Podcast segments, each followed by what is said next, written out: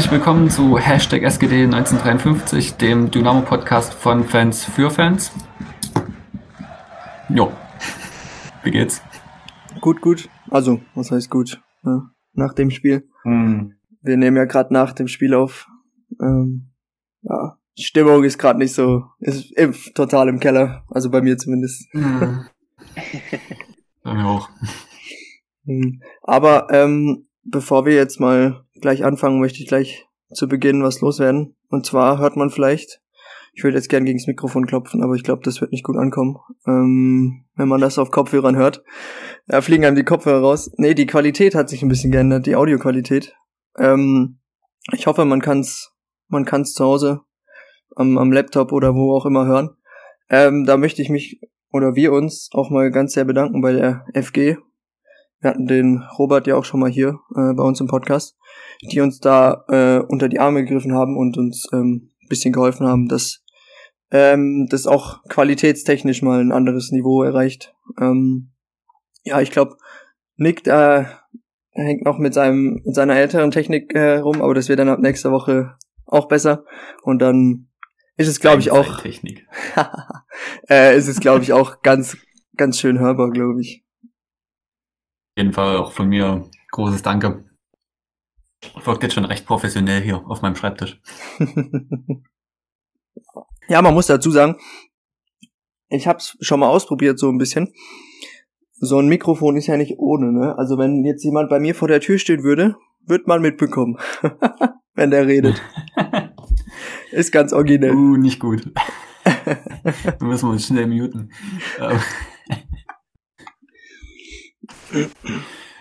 Ja gut, ähm, das war jetzt das Spiel gegen Unterhaching, wo wir alle gedacht haben, erster gegen letzter, das muss doch jetzt wieder mit Tore schießen klappen, nachdem wir die letzten Wochen nur wirklich uns offensiv nicht mit Ruhm bekleckert haben. Ich habe auch wirklich gedacht, das wird heute offensives Feuerwerk oder dass wir zumindest versuchen, unsere Stürmer wieder ein, also sich einspielen zu lassen. Gerade Hosiner Sohm, da ferner. Und dann sage ich noch zu meiner Mutter, eigentlich muss ein Möschel rausnehmen und eine Stefaniak bringen, weil Möschel in letzter Zeit nicht so gut gespielt hat. Kreuzer auf links war ja klar. Ja. Und warum eigentlich nicht Diabusi eine Chance geben, so als Schatz? Er war ja die letzten Wochen nicht mal im Kader. Gucke ich auf der Ausstellung, steht da Diabusi, Kade statt Will, ähm, was ich auch nicht verstanden habe, Will rauszulassen und Janik Stark drin, der wieder mhm. unterirdisch gespielt hat. Ähm, den Ansatz hat man ja gesehen und Nick, du hast es auch auf Twitter geschrieben, dass es ein anderer taktischer Ansatz war, aber ja, wo sie, es tut mir leid. Ich mag den Jungen ja wirklich, der ist sympathisch und alles. Aber technisch ist es irgendwie. Hm. Und dann standen sich halt auch, äh, dadurch, dass vorne jetzt so viel, auch viel in Anführungszeichen, zwei Spieler gewechselt worden sind, standen Stefaniak und Diabusi sich ständig auf den Füßen. Da waren keine Laufwege angezeigt. Hm, ja, Königsdorfer hatte häufig auch durch das gute Pressing von Unterhaching keine Chance irgendwie da jemanden ein, in Szene zu setzen. Und dann ist es wieder, Stefaniak macht das Tor nicht und wir kassieren. Ja, war aber auch gut gehalten. also da ja, hat, das natürlich. Äh, ja. Aber ich weiß nicht, ich hab dir, oder euch habe ich, glaube ich, wann war das, 20. Minute geschickt. Die Avusi macht sich echt nicht schlecht. Aber irgendwie, weiß nicht, was ich geguckt habe. Nee, aber die, der Anfang war ja noch ganz okay. Auch Stefaniak, dass da halt so ein Ding, ja, dass der den da rauskratzt, der Kop Köpper, Koppel, weiß nicht genau wie er heißt, der Torwart. Ähm, halt unglücklich, aber danach, wie du gesagt hast, Janik Stark, habe ich auch nicht verstanden, warum er drin war. Hat für mich heute die Rolle eines Statisten äh, erfüllt. Mhm. Also. Im Tor auch schön desorientiert gewesen beim ersten ich weiß nicht, äh, er war zu Saisonbeginn einer unserer, würde ich mal sagen, Stützen. Ähm, vor allem in der Defensive. Aber unsere Defensive ist ja so stark. Und dann spielst du gegen den letzten. Du weißt, du hast eine Torflaute und dann stellst du nochmal so einen Yannick stark rein. Ja, harter Tobak heute gewesen. Also ich verstehe das auf jeden Fall. Ähm, die, die, jetzt. Das ähm, Internet aus der sagen, ja. gleich, zu, gleich zu Beginn. Also du kannst ja, gerade nochmal anfangen. Ja. ja, ist gut. Nein, nicht, gut, dass ich nicht schon fünf Minuten rede. Hm. Richtig. Ja, also ich, ich verstehe ich verstehe euch da total. Ähm, ich verstehe die ganze negative Stimmung. Das war insgesamt einfach ein Spiel, was wirklich sehr, sehr, sehr schwer anzuschauen war, gerade vor dem Hintergrund, dass viele eigentlich einen Sieg erwartet hatten. Ähm, da würde ich mich mit dazu zählen. Ähm, grundsätzlich fand ich aber trotzdem, dass das äh, Spiel nicht wirklich an den Einzelspielern lag. Klar kann man über die Aufstellung so diskutieren, aber ähm, im Großen und Ganzen waren das wieder taktische Probleme, die den Ausschlag gegeben haben dafür, dass Dynamo da verliert. Ähm, Martin, du hast es ja vorhin schon gesagt, Dynamo ist in den ersten 20 Minuten hat ein richtig gutes Spiel gemacht, fand ich. Ähm, das hat auch äh, der Trainer dann, glaube ich, noch äh, gerade während der Pressekonferenz gesagt. Und ähm, ich muss auch sagen, in den ersten 20 Minuten war ich sehr, sehr, sehr positiv gestimmt, als ich das gesehen habe. Weil Dynamo wirklich, weil man erkennen konnte, dass Dynamo sich Gedanken gemacht hat, wie sie den Spielaufbau angehen wollen. Und wir haben ja gesagt, in den letzten Wochen, Monaten hat, hat das oft, hat da oft die Idee gefehlt. Und meiner Meinung nach war da eine ganz klare Idee zu erkennen heute. Und das fand ich sehr cool. Leicht veränderten Grundstruktur gespielt, in so einem 3-1-4-2. Das habt ihr ja sicherlich alle gesehen, mit Stefaniak und Kader etwas weiter nach vorne gerückt, so als beide als Achter. Ähm, mhm. Und die Idee im Aufbau war insofern cool, als dass Dynamo mit den drei Innenverteidigern relativ breit stand. Ähm, und dann mit Elas und äh, gerade mit Elas, aber auch manchmal mit Knipping halt äh, in den ersten 20 Minuten stetig andribbeln konnte und dort dann auf den Flügel in Kombination kommen wollte. Das hat perfekt funktioniert. Also Elas ist da oft angetrippelt. Dann hatte man dort hat man gute Rauten gebildet ähm, auf dem Flügel, also mit, mit Königsdörfer dann als Außenverteidiger, mit äh, einem Stürmer, der fällt, das war dann auf rechts manchmal Diabusi und dem Achter Stefaniak.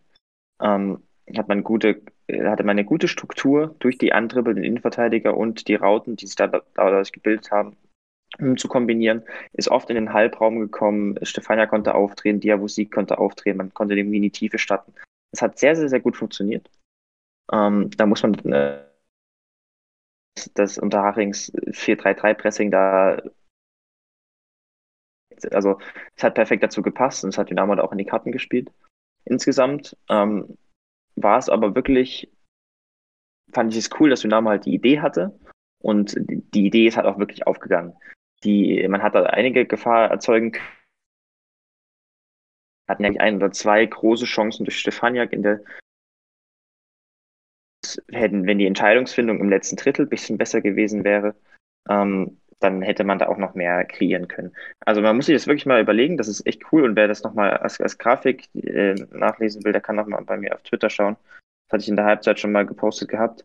Ähm, die, die Rautenbildung auf dem Flügel durch die antribbelnden Innenverteidiger, das war wirklich perfekt. Das war eine sehr, sehr, sehr gute Idee. Ähm, weil, wenn wir mal kurz in diese taktische Theorie noch reingehen, so als kleinen Exkurs, ähm, wenn du, wenn du von der Struktur, von der Gesamtstruktur her Rauten bildest, ist das die optimale Möglichkeit für ähm, ja, sichere Kombination. Weil jeder Spieler, egal wer den Ball hat, hat immer mindestens drei Möglichkeiten, ähm, einen Pass zu spielen. Und äh, wenn du das dann noch flexibel, äh, flexibel gestaltest und immer wieder an verschiedenen Stellen Rauten bildest, dann kommen da sehr, sehr, sehr gute Kombinationen zustande. Und, und das hat Dynamo heute klar fokussiert in den ersten 20 Minuten und das hat dann auch gut funktioniert. Und deswegen war ich mit den ersten 20 Minuten ähm, echt sehr zufrieden. Das hat mir eigentlich ziemlich gefallen. Mhm. Ähm, dann fängt es aber an. dann, dann es los, dass ähm, Haching leicht umstellt. Und zwar war das so, vorher waren halt die, die drei Angreifer von, die standen relativ eng. Damit haben sie das Zentrum zugemacht. Und, ähm, Stark wurde äh, in, in mannorientiert gedeckt von, von ja, dem mittleren Angreifer von Haching, sodass Dynamo da nicht reinspielen konnte. Das hat man dann, wie gesagt, Dynamo ist dann einfach außen rumgelaufen, mit den, mit den Innenverteidigern angetribbelt und konnte dort dann weiter kombinieren. Ähm, jetzt dann nach Minute 20 ungefähr Angreifer etwas breiter stehen. Ähm, Dadurch werden die Innenverteidiger etwas mehr kontrolliert von Dynamo, gerade die äußeren Innenverteidiger, Knipping und Ehlers, und ähm, können nicht mehr so regelmäßig und nicht mehr so frei und ohne Druck antreten. Genau. Und wenn Dynamo dann mal, gerade in Person von Ehlers, ähm, antribbeln konnte, ähm, hat Haching die Seite extrem aggressiv zugeschoben. Das war vorher nicht der Fall. Da hatte Dynamo die Kombination, war dann noch ein bisschen freier ähm, hatte weniger Druck auf den Ball. Haching ist nicht gut durchgeschoben, hat in den Einzelduellen, äh, war da zu wenig aggressiv. Dann nach Minute 20 hat Haching dort noch deutlich, deutlich mehr Aggressivität reinbekommen. Einfach, sobald äh, das Dynamo. Nick, irgendwas ja. stimmt heute. Tut mir irgendwie leid, aber. Na, warte, ich kann mich dann nochmal umsetzen. Das hat letztes Mal auch geholfen. Ja. Ja, ich weiß nicht, ist es immer, wenn du eine Pause machst, danach geht's immer wieder. Mhm. Hängt so, ganz originell. So, ich probiere es nochmal hier. Okay. Ja, ich fange aber nochmal an. gerade gesagt hast, dass, äh, dass Haching die Seite zugeschoben hat, extrem. Dynamo hat dann aber auch nicht irgendwie, also auf dem Platz die Lösung gefunden, wechseln jetzt genau, mal die Seite, genau. sondern sie haben ja immer wieder dann da reingespielt in eine volle Seite. Genau. Auch gerade genau, in Person von Stefaniak und äh, Elos ja. Mai. Und ja. ja. dann bist du auf der rechten Seite die dümmste Sau und die ärmste Sau in Form von Königsdörfer, den Ball kriegt, und dann muss er wieder nach hinten spielen oder setzt ein Solo an und das hat halt nicht funktioniert. Irgendwie haben wir unsere linke Seite komplett vernachlässigt ist ja nicht so, dass, als wäre das die letzten Spiele nicht auch schon so gewesen. Aber heute fand ich es nochmal extrem. Na, heute genau hätte ich es heute ja. hätte ich ja verziehen, sage ich mal, wenn du einen Kreuzer auf links hast, einen Rechtsfuß. Aber nee, also wie ihr gerade gesagt habt, es war ja immer nur ein nach hinten passender, auch nicht mal irgendwie eine Initiative von jemand selber. Und wenn, dann hat's ja auch nicht geklappt. Also ja. Ja, ja. genau das ist das Ding. Ähm, es war dann in drei, fünf, 20 Minuten, in den letzten 25 Minuten der zweiten Hälfte war das so. Ähm, nachdem Haching dort noch aggressiver zugeschoben ist und immer auf die Seite, ähm, hat Dynamo dort halt, äh, also war der Raum einfach zu eng für Kombinationen. Das Problem war halt, dass Dynamo da stetig reingerannt ist. Man hat, ich denke, ich, ich kann mir vorstellen, dass das, äh, dass das insofern daran lag, als dass man gesagt hat vorher vom Spiel, okay, wir versuchen genauso aufzubauen. Ähm, das Problem war nur, dass dann keine, keine Anpassung auf die gegnerische Anpassung kam. Und so sind wir dann dort die ganze Zeit in diesen Raum reingerannt. Elas ist angetribbelt, ähm, versucht dort zu kombinieren und es wurde immer zugeschoben, aggressiv äh, verteidigt mit, mit vier, fünf Mann von Haching. Und dadurch sind extrem viele Ballverluste entstanden. Ähm, und dann konnte Dynamo auch keine Gefahr mehr erzeugen, kam nicht mehr als letzte Drittel und äh, Haching hatte relativ viel Ballbesitz. Das war das Problem im Ballbesitz dass wir, dass wir nach den 20 Minuten, wo wir wirklich eine gute Idee hatten, dann einfach nicht auf die Anpassung des Gegners reagiert haben ähm, und dort immer wieder reingerannt sind und immer wieder, immer wieder drauf bekommen, immer, immer wieder wurde das verteidigt und äh, dann ähm, ja, hat Dynamo eben keine Gefahr mehr erzeugen können. Hm. Da, dazu kommt noch, dass wir auch im, am Anfang in der ersten Hälfte im Pressing riesige Probleme hatten. Ähm, ich, ich hm. nehme an, also das war so ein Angriffspressing, so auch so 3-1-4-2 mit Stürmer und die Achter relativ weit vorn. Ähm, das hatte aber zwei Probleme. Einerseits von der Struktur her, dass einfach der Haringer Sechser nicht zugestellt war. Also der stand da einfach zentral, weil im 3-1-4-2 gibt es ja niemanden, der so die kontrolliert. Ähm, der, der konnte dann relativ äh, oft ähm, Ball bekommen, aufdrehen, weiterspielen. Ähm, das war das, das, das Strukturproblem. Und das andere Problem war auch, das habe ich manchmal gesehen, waren so Abstimmungsprobleme beim Herausrücken. Also man hat einfach gesehen, dass das Pressing nicht so nicht so einstudiert war wie, wie die letzten Wochen, wie das typische Pressing, was wir sonst immer spielen. Mhm. Also die Achter hatten teilweise Stefaniak und, ähm, und Kade sind teilweise zu spät rausgerückt, teilweise zu früh. Ähm, Diabusi hatte einige Probleme, den Raum, den er zugeteilt bekommen hatte, zu, zu, zu kontrollieren. Und so konnte Haching halt auch einfach, ja, relativ oft äh, auch einfach flach und kontrolliert aufbauen und dann einfach zur Mittellinie und in, in höhere Zonen kommen. Und mhm, was mir da auch, ja. Was mir da auch aufgefallen war, ist, wenn dann, und das, das geht mir jetzt gerade wieder um die zwei Spieler, die neu dazugekommen sind, Stefaniak und Diabusi, wenn sie dann mal gut angelaufen waren, sind sie oder haben sie fünf Meter, bevor sie da waren, beim gegnerischen Spieler abgestoppt und ihm damit eigentlich die Zeit gegeben, alles zu machen. Also von, angefangen von Vorbeitrippeln einfach an Stefaniak oder Diabosi bis hin zu generell die ganze Seite zu wechseln, weil sie genug Zeit hatten, sich den Ball nochmal hinzulegen. So kannst du ja auch nicht anlaufen, weil wenn du einmal anläufst, musst du durchziehen. Und natürlich immer so, dass er nicht mit einer, einem Schlenker an dir vorbeigeht, aber wenn du zentral auf ihn zuläufst, dann musst du ihn zwingen, eine Aktion zu machen und nicht, hier hast du alles und ich stehe jetzt einfach hier und geh dich nicht an. Also, ja. weiß nicht. Ja, also sind dann halt auch riesige Löcher entstanden. Ähm, also ja. gerade wenn du mit, mit den vier Angreifern, also mit den mit zwei Angreifern und mit den zwei Achtern vorrückst ähm, und Druck machst, dann ist halt im Mittelfeld ein riesiges Loch. Und wenn du dann, wenn das Pressing dann nicht, nicht gut funktioniert und, und der Gegner easy, easy durchspielen kann, dann läuft er ja schon auf deine Kette zu, äh, um, ungefähr um die, um die Mittellinie rundherum. Und das ist halt, da, das, da hat der Dynamo auch riesige Probleme. Und somit hast du halt mhm. insgesamt, du bist nach Minute 20, bist du sowohl äh, defensiv ohne Ball, als auch ähm, offensiv mit Ball durch Hachings Umstellung einfach unterlegen. Und dann stellst dann, dann stand Dynamo halt hinten drin. Ähm, bei Ballbesitz hat man, nach Ballbesitz hat man halt den Ball schnell wieder verloren. Und so kommt halt im Endeffekt auch das Gegentor zustande. Und ähm, ja, das, das hat wirklich, da, da gab es riesige Probleme aus taktischer Sicht. In Halbzeit 2 stellt man, hat man dann ein bisschen umgestellt. Also man hat dieses typische 3-4-1-Zo-Pressing dann gespielt. Stefanak ist dann wirklich komplett auf den Sechser ähm, gegangen. Das hat genau das Problem gelöst, was ich gerade beschrieben habe. Ähm, aber das Problem war, was weiter bestand, und das hat auch bis, bis Minute 90 bestanden, äh, Bestand gehabt, Dynamo hat keine klaren Lösungen im Aufbau gefunden. Ähm, Kombinationen waren möglich manchmal. Haching hat sich ein bisschen zurückgezogen, ähm, aber da war viel Zufall dabei. Gerade im letzten Drittel, wo Haching, Haching wirklich sehr aggressiv verteidigt hat, sehr kompakt ähm, und, und gemeinschaftlich, da hatte Dynamo keine Idee, wie sie vors Tor kommen. Und dann kamen dann mal ein paar Flanken. Ähm, oft war die Entscheidungsfindung auch einfach schwach. Ähm, aber im Großen und Ganzen liegt es einfach daran, dass die Struktur und die, die Grundidee einfach nicht da war, um mit Kombinationen Gefahr, äh, um Kombinationen Gefahr zu kreieren. Und damit haben wir halt keine, keine Torchancen gekriegt und damit konnten wir auch keine Tore schießen. Dann hatten wir noch Probleme mit bisschen mit der Aggressivität und äh, Intensität und Konsequenz und Gegenpressing. Dadurch kassieren wir dann auch einige Konter, kommen, kassieren so nämlich auch das zweite Tor, also den Elfmeter, ja. ähm, und können das Spiel auch insgesamt nicht dominieren. Also das geht die ganze Zeit hin und her, wir müssen viel laufen, aber es ist halt einfach nichts Klares da wo wir, es ist keine klare Idee da gewesen, dann auch in Halbzeit 2, wie wir Gefahr kreieren wollen. Und damit war es halt insgesamt wirklich ein Spiel, was man eigentlich, wo man sich, ich glaube, wo man sich vorher relativ ja, intensiv ähm, darauf vorbereitet hat, also gerade die und, und, auch eine gute taktische Idee hatte am Anfang.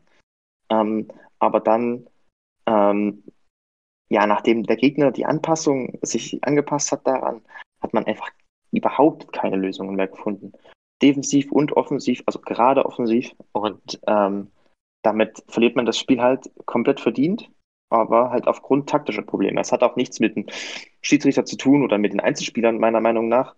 Ähm, also klar, wenn mit einer anderen Aufstellung triffst du vielleicht am Anfang, weil dort äh, die, die Chance nicht Stefanak hat, sondern Mörschen oder wie auch immer. Aber und, und weil die einzelnen Spieler vielleicht etwas eingespielter sind als andere. Aber im Großen und Ganzen hat er einfach wieder, hat er das, hat er das wieder taktische Gründe, dass wir, dass wir das Spiel ähm, nicht gewinnen. Ähm, weil wir dem Gegner unterlegen waren und ähm, nach dessen Anpassung auch überhaupt nicht in der Lage waren, uns selbst anzupassen und wieder eine neue Idee zu finden, wie wir selbst Gefahr kreieren wollen. Hm. Ja, mir hat aber auch so ein bisschen ähm, jetzt fern, äh, ab weg vom taktischen der Wille einfach gefehlt. Ähm, es war mir von niemandem ersichtlich jetzt irgendjemand, äh, dass hier irgendjemand noch einen Treffer machen will. Und auch dann, äh, was die Wechsel betrifft. Ich meine, der Magenta-Kommentator äh, hat es ja ziemlich ausgelutscht mit seinen Impulswechsel und seinen, äh, ich weiß nicht, wie er es noch genannt hat, einfach ganz normalen Spielwechsel. Ähm, aber von der Bank oder wenn dann halt ein Spieler reinkommt, dann erhoffst du dir doch auch, dass die mal einen Impuls bringen. Und wenn du da ferner rausnimmst, ja, dann muss halt jemand reinkommen, der der einschlägt, der äh, zeigt, dass er hier jetzt was verändern will und das ist halt gar nicht, äh, gar nicht gelungen. Ich meine, ein Stor, er ist ja, er ist nicht schlecht, aber er war ja so blass. Ein einzige, der sich für mich ein bisschen bemüht hat, war dann der Pascal Sohm, der da in den in den einen reingesprungen ist. Äh, da hat er wieder ein Kopfballduell gewonnen. Aber gerade wenn wir gucken, wir haben jetzt die letzten Spiele immer mit Doppelspitze dann gespielt. Da war dann halt auch die Strafraumbesetzung irgendwie überhaupt nicht da. Da kam ja, dann die, das war richtig mies. da kam dann die Flanke Ja, und dann steht einer drinne und dann aber noch fünf Hachinger. Also, ja, das kann halt dann irgendwie auch nicht funktionieren. Das ist auch, also ich bin schon der Meinung, dass man gesehen hat, dass sie mehr wollten am Anfang des zweiten Durchga Durchgangs und äh, Spieler wie Stefaniak, ähm, auch Stor, die sind gerannt wie die Blöden, aber eben mit null Effekt.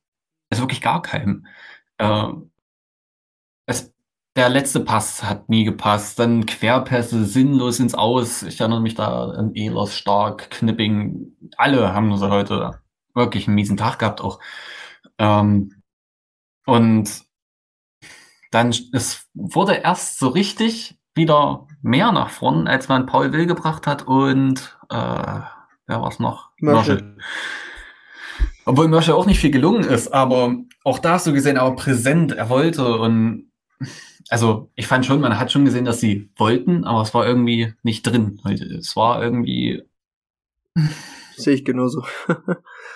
ja. Es war Unvermögen dann auch teilweise ja. und die Flanken. Oh mein Gott, können die nicht bitte Flanken trainieren? Ja, die kamen auch viel zu lang zum Teil. Also, wenn dann Eckbälle kamen, die flogen ja zum anderen, zur Eck, gegenüberliegenden Eckball, äh, zur Eckfahne. Also, mhm. ja, aber das Ding ist, du musst ja, also gerade sogar Flanken, du musst Flanken richtig vorbereiten. Flanken sind ein gutes Mittel, um Gefahr zu kreieren. Du musst die aber vorbereiten. Du brauchst, ähm, du musst als Außenspieler die richtige Positionierung finden, das richtige Timing haben, den richtigen Winkel. Und du musst im Strafraum die richtige Besetzung haben, die richtigen Laufleger und genau wissen, wo der Ball wann hinkommt. Also das macht zum Beispiel Liverpool mit, mit den beiden Flank, flankenstarken Außenverteidigern, ähm, sind da Vorreiter, die, die das wirklich äh, gerade letzte Saison perfektioniert hatten. Ähm, hier ist bei, bei Dynamo ist es so, dass die Flanken halt einfach irgendwann kommen, weil man keine Idee hat, wie, wie man sonst irgendwie in den Strafraum kommt. Und aber die Flanken sind ja trotzdem nicht vorbereitet. Also das ist ja, das ist halt, da ist halt keine, kein 100% klares Konzept, oder meistens zumindest, ähm, kein klares Konzept dahinter, ähm, wie ich mit diesen Flanken ähm, ein Tor schießen möchte. Das ist einfach nur dann die Verzweiflungstat, weil das Zentrum zu ist und der, und das ist ja natürlich so, das Zentrum ist meistens einfach kompakter und äh, wird vom Gegner zugestellt. Er kommt halt einfach wenn der Ball irgendwie auf Außen und die Verzweiflung im letzten Drittel äh, führt dann einfach dazu, dass man den einfach mal reinschlägt und guckt. Ähm, hm. Ich, ich meine, aber das, ja. Wir haben teilweise ja äh, sich die Flanken noch mal rausgespielt, gerade gegen Schluss des Spiels dann.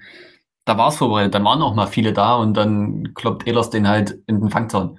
Oder Kreuzer oder Königsdörfer das ist halt das. Wenn du es dann schon vorbereitest, dann muss die Flanke kommen. Und das zieht sich ja nur auch durch diese Saison, dass Königsdorfer keine Flanken schlagen kann und Ehlers erst recht nicht. dann trainier das halt mal. Also, ich weiß nicht. Ich, ich würde noch was ergänzen zu den, was wir gesagt mhm. haben, zu den Einzelspielern und zur Aufstellung. Ähm, und zu den Wechseln auch. Also die, den Impuls verstehe ich total, dass man sagt, okay, der Trainer muss äh, irgendwas verändern mit einem, mit einem Wechsel oder wie auch immer. Ähm, weil es nicht läuft. Und das ist auch absolut richtig. Ich habe ja vorhin auch gesagt, man hätte was verändern müssen, äh, was, was Deutliches verändern müssen im Spiel mit Ball und im Spiel ohne, äh, ja, gerade im Spiel mit Ball, defensiv auch, aber im Spiel, Spiel mit Ball war wichtiger, ähm, um äh, irgendwie noch was zu drehen. Aber ich glaube, ich glaube halt nicht, dass das durch die, wie soll ich sagen, durch einen zeitigeren Wechsel oder so einen immens großen Unterschied gemacht hätte. Ähm, wir haben halt gesehen, also gerade auch äh, äh, als, äh, dann Hosiner reinkam oder, oder Merschel und ähm, so. Und wer war es noch? Stor war Stor, noch und wer, ja. war der, wer war der fünfte? Ja, Hosiner kam. Ah, ja, gut, ist auch egal. Jedenfalls, wir haben halt gesehen bei den Wechseln, ähm, dass da einfach, also dass, dass, sich das, dass, dass sich da nicht extrem viel ändert. Das liegt halt aber, ja. das liegt nicht daran, also glaube ich zumindest, bin ich der Meinung, dass das, das liegt nicht daran, dass das 20 Spieler oder 15 Spieler, wie viel auch immer eingesetzt werden, ähm, in, in, einen schlechten Tag haben oder so, sondern wenn du, wenn die, wenn die Struktur, die Grundstruktur und die Idee halt nicht da ist, ähm, dann hilft es auch nicht, ob wenn du einen Husiner oder einen Sohm oder der Ferner oder wen auch immer von einem Sturm hast beispielsweise. Das macht nicht so einen riesen Unterschied, weil ähm, wenn, wenn du keine Idee hast, wie du ins letzte Drittel kommst, oder vors Tor oder Chancen kreierst, dann ähm, ja, bringt dir das auch nicht im Gesamtkontext. Klar, es, es, es ist richtig, definitiv richtig, wenn du ähm, einen anderen Spieler bringst, hat vielleicht mal eine gute Einzelaktion drin oder äh, ist besser mit Flanken oder keine Ahnung, wie auch immer. Es gibt da immer so einzel individualtaktisch äh, verändern sich da ja immer, verändern sich da ja immer kleine Sachen, weil einfach die Profile, die Spielerprofile ähm, anders sind. Aber im Großen und Ganzen ist es, das ähm, wäre es deutlich effizienter gewesen, einfach was taktisch zu ändern. Weil dann kannst du nämlich auch mit, den, mit denselben Spielern von der ersten Hälfte, ähm, kannst du mit denselben Spielern von der ersten Hälfte äh, ja Ge Gefahr äh, kreieren oder ähm, eine deutlich bessere Leistung zeigen. Weil es ist, das, wenn die Struktur, du brauchst halt eine Struktur und du brauchst eine Idee, wie du das machst. Und da äh, das, das ist halt vor allem ein Gesamtproblem und jetzt nicht was, was ich auf einzelne Spieler schieben würde. Definitiv, ja. Hm. Ja, gut. Was ich ein bisschen anstrengend fand, war, dass der Magenta-Kommentator dann, als sehen, auch so spät kam, da ähm, ja, sich ausführlich darüber beschwert hat, warum machst du das erst so spät, aber es war nun mal der fünfte Wechsel und du kannst ja auch nicht in der 75. Minute wechseln, dann verletzt sich in der 78. einer und du kannst nicht mehr reagieren. Ja, sehe ich genauso. Ich meine, keine Ahnung. An sich, dass Hosi da nicht früher kam, ist schon komisch. Aber da weißt du auch nicht, wie die Trainingsleistungen waren und wie Kauczynski das dann am Ende bewertet hat. Obwohl ja. er die, die paar Minuten, die er drin war, fand ich, war er mit noch der Beste auf dem Platz. Hat ja. als einziger, finde ich, jetzt zielstrebig zum Tor Aktionen gebracht. Ähm, ja. Aber wie Aber du gesagt richtige hast. Gefahr kommt halt trotzdem nicht zustande, ne? Nee. und deswegen würde ich, wie gesagt, wenn der Hose nach fünf Minuten eher bringt oder zehn Minuten eher, hätte ich vermutlich auch so gemacht. Ich hätte vermutlich auch eher gewechselt oder keine Ahnung. Aber es macht nicht so einen riesen Unterschied. Weil ähm, der, der Impuls ist richtig zu sagen, ja, man muss was verändern. Aber ich, oft ist es so, dass du im Fußball gerade, wenn du die Einzelspieler wechselst, gar nicht so ein ries, gar nicht so riesen Dinge veränderst. Sondern, ähm, gerade wenn die Probleme taktischer Natur sind, dann musst du einfach äh, was in deiner Grundordnung umstellen. Da musst du ähm, bestimmte Raumbesetzungen ändern. Dann äh, wird das, kann das auch mit, mit den gleichen Spielern deutlich besser funktionieren. Ähm, ja, das hätte das mhm. es heute gebraucht. Also man hätte, äh, hätte eine taktische Anpassung gebraucht, ähm, um irgendwie Gefahr zu kreieren und dann um das Spiel dann auch im Endeffekt zu gewinnen. Aber das, das, die kam leider nicht. Insofern, wie gesagt, ich kann den, den Impuls verstehen, dass man sagt, der Trainer muss was ändern. Aber ich, ich denke nicht, dass das mit das Wechsel dafür das richtige Mittel gewesen wäre. Oder zumindest ähm, ein, ja. äh, ein gutes Mittel. Ja, das sehe ich eigentlich auch so. Habt ihr sonst noch was zu diesem sehr deprimierenden Spiel? Mhm. also ich finde, nochmal so zur Einordnung, ähm, also ich finde es erstmal bemerkenswert und, und, und sehr cool, dass Dynamo die ersten, in den ersten 20 Minuten so eine Idee gezeigt hat. Ähm, eine klare Idee im Spielaufbau. Das hatten wir jetzt, das hatte, habe ich selten gesehen diese Saison, muss ich sagen. Ähm, und ich finde, das war, das war sehr klar und die Idee war auch wirklich erfolgsversprechend. Also das war wirklich was, was, wo ich sage, das, das macht in der Theorie und in der Praxis Sinn und hat auch funktioniert. Ähm, und ich finde, das kann man hervorheben, definitiv. Ähm, nichtsdestotrotz muss man trotzdem halt nochmal, muss man dann auch sagen, dass es, äh, dass die, die 70 Minuten danach taktisch wieder sehr schwach waren. Und ähm, das ist halt was, was, was wir schon die, was wir schon die ganze, das ganze Jahr diskutieren. Dass, ähm, dass es auf taktischer Seite manchmal einfach nicht, nicht reicht für Dynamo. Ja, definitiv. Ich meine, ist vielleicht so ein, in gewisser Weise der Podcast-Effekt, habe ich das Gefühl. Wir haben angefangen, zweimal 4-0 gegen Meppen und Ingolstadt. Und seitdem geht's irgendwie bergab, habe ich das Gefühl. Naja, bergab finde ich jetzt auch hochgegriffen. Die letzten Gegner waren alle stark. Ja, ergebnistechnisch gesehen. Logischerweise. Ja, richtig. Nur hatte ich halt wirklich gehofft, dass dieser Effekt, der Gegner ist eigentlich nicht so stark, heute eben dann den Sieg bringt. Und äh, ja. Mittlerweile muss ich eingestehen, dass, dass die, das taktische Format, die taktischen Anweisungen nicht passen. Also wir sind ausgeguckt worden letztendlich von den Gegnern und äh, man kann uns sehr einfach wegverteidigen. Wobei, also für der Anknüpfung, was du gesagt hattest, ähm, ich finde auch, dass, also für mich, ich habe jetzt Unterhaching nicht wirklich verfolgt, für mich war das heute eine erstaunlich gute Leistung von ihnen. Also das muss man auch, muss man auch einordnen. Ähm, das war nicht mal annähernd das, was ich bei dem Tabellenplatz erwartet hätte. Ähm, das war defensiv äh, wirklich sehr gut, nach, gerade nach der Umstellung. Man war wirklich aggressiv drauf, hat äh, ja, die, die Seiten richtig stark zugeschoben, die Männer richtig im, mit gutem Timing übergeben. Ähm, und dann auch in der Hälfte, in Hälfte 2, wo sie etwas tiefer verteidigt haben, das haben sie auch sehr, sehr gut gemacht. Und ähm, das hat, das hat es Dynamo sicher definitiv auch nicht einfach gemacht. Ähm, das, ist, das muss man auch einordnen. Das, das muss man, also finde ich, fand ich bemerkenswert bei dem Spiel. Trotzdem ist natürlich der Anspruch von jedem Team sollte sein, dass man ähm, ja in, ein Spiel reingeht, um das Spiel zu gewinnen. Und ähm, dafür war es halt bei Dynamo. Trotz der, der guten Leistung des Gegners fand ich äh, halt einfach zu wenig. Hm. Tag zum Vergessen. ja. ja, auf jeden Fall konnten wir die guten Vorlagen, die uns mal wieder Magdeburg geliefert hat, die gewinnen 2-0 gegen Hansa und auch von Bayern 2, die bei Ingolstadt spät noch München nicht nutzen.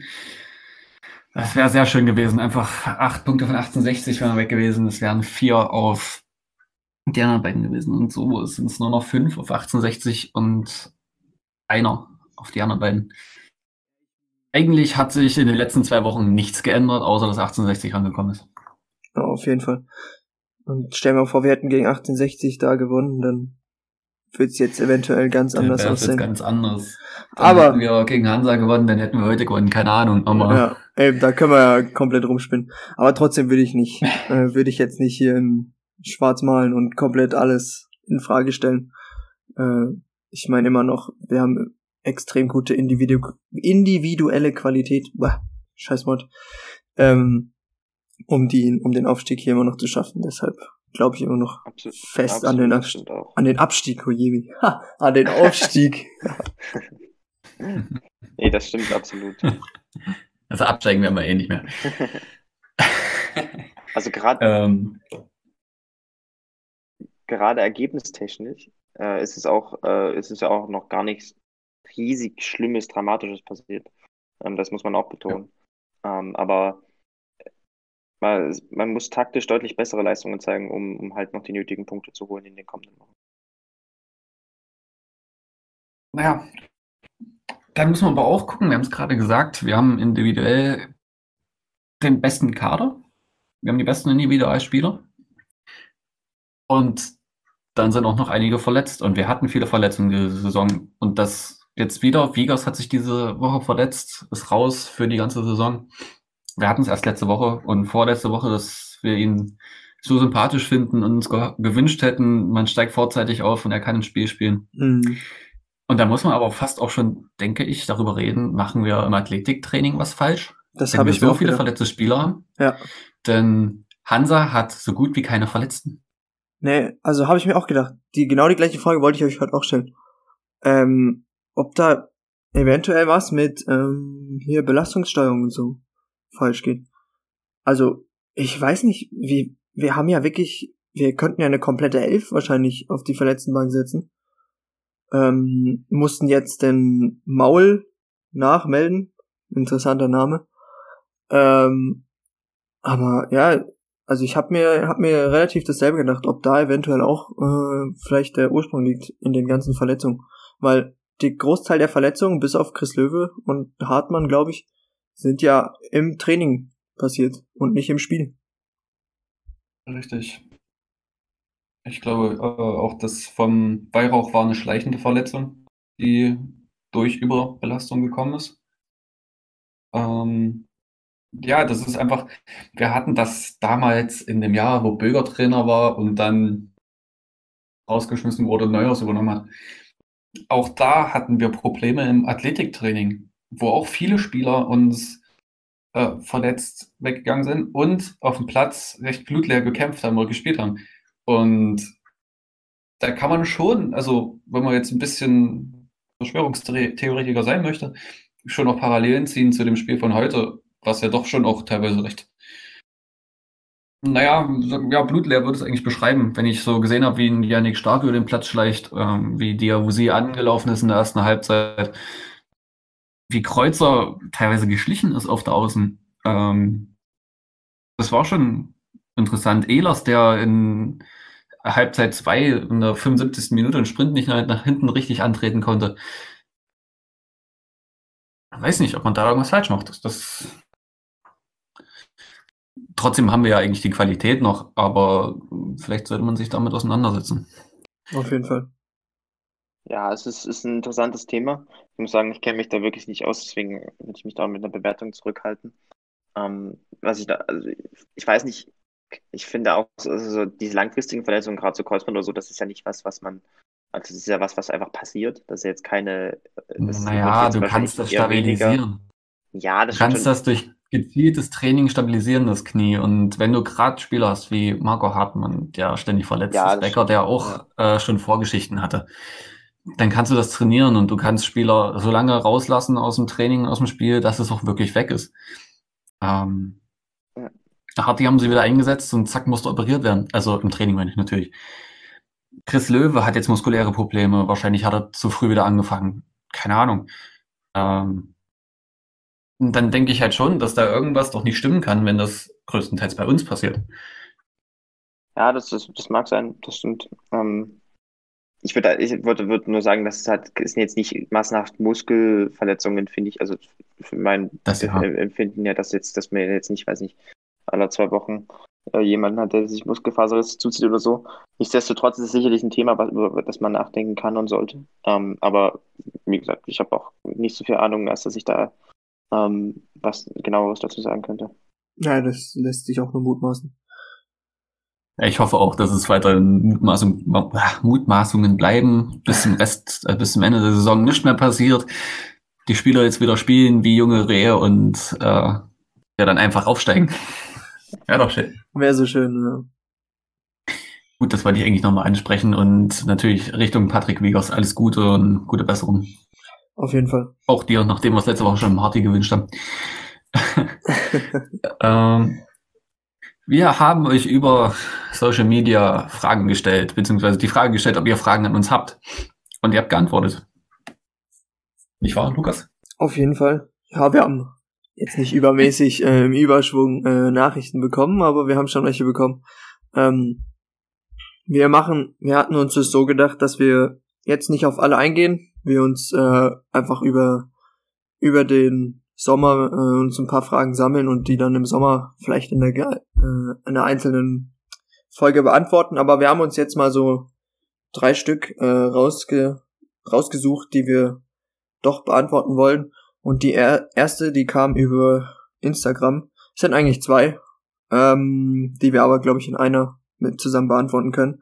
Und zwar, wie denn unsere Dynamo Traumelf äh, aussehen würde, die wir noch, also was heißt noch, die wir erlebt haben. Also dass wir jetzt nicht da mit einem Dixie Dörner, den wir später noch ein bisschen genauer erwähnen werden, ähm, ankommen, sondern mit äh, Spielern, die wir noch in Erinnerung haben, die wir auch gesehen haben, die vielleicht aktuell auch spielen und gleichzeitig noch so vielleicht der Dynamo, ähm, der uns am besten in Erinnerung geblieben ist, unser, wie sagt man, unser persönlicher Ehrenspielführer von Dynamo.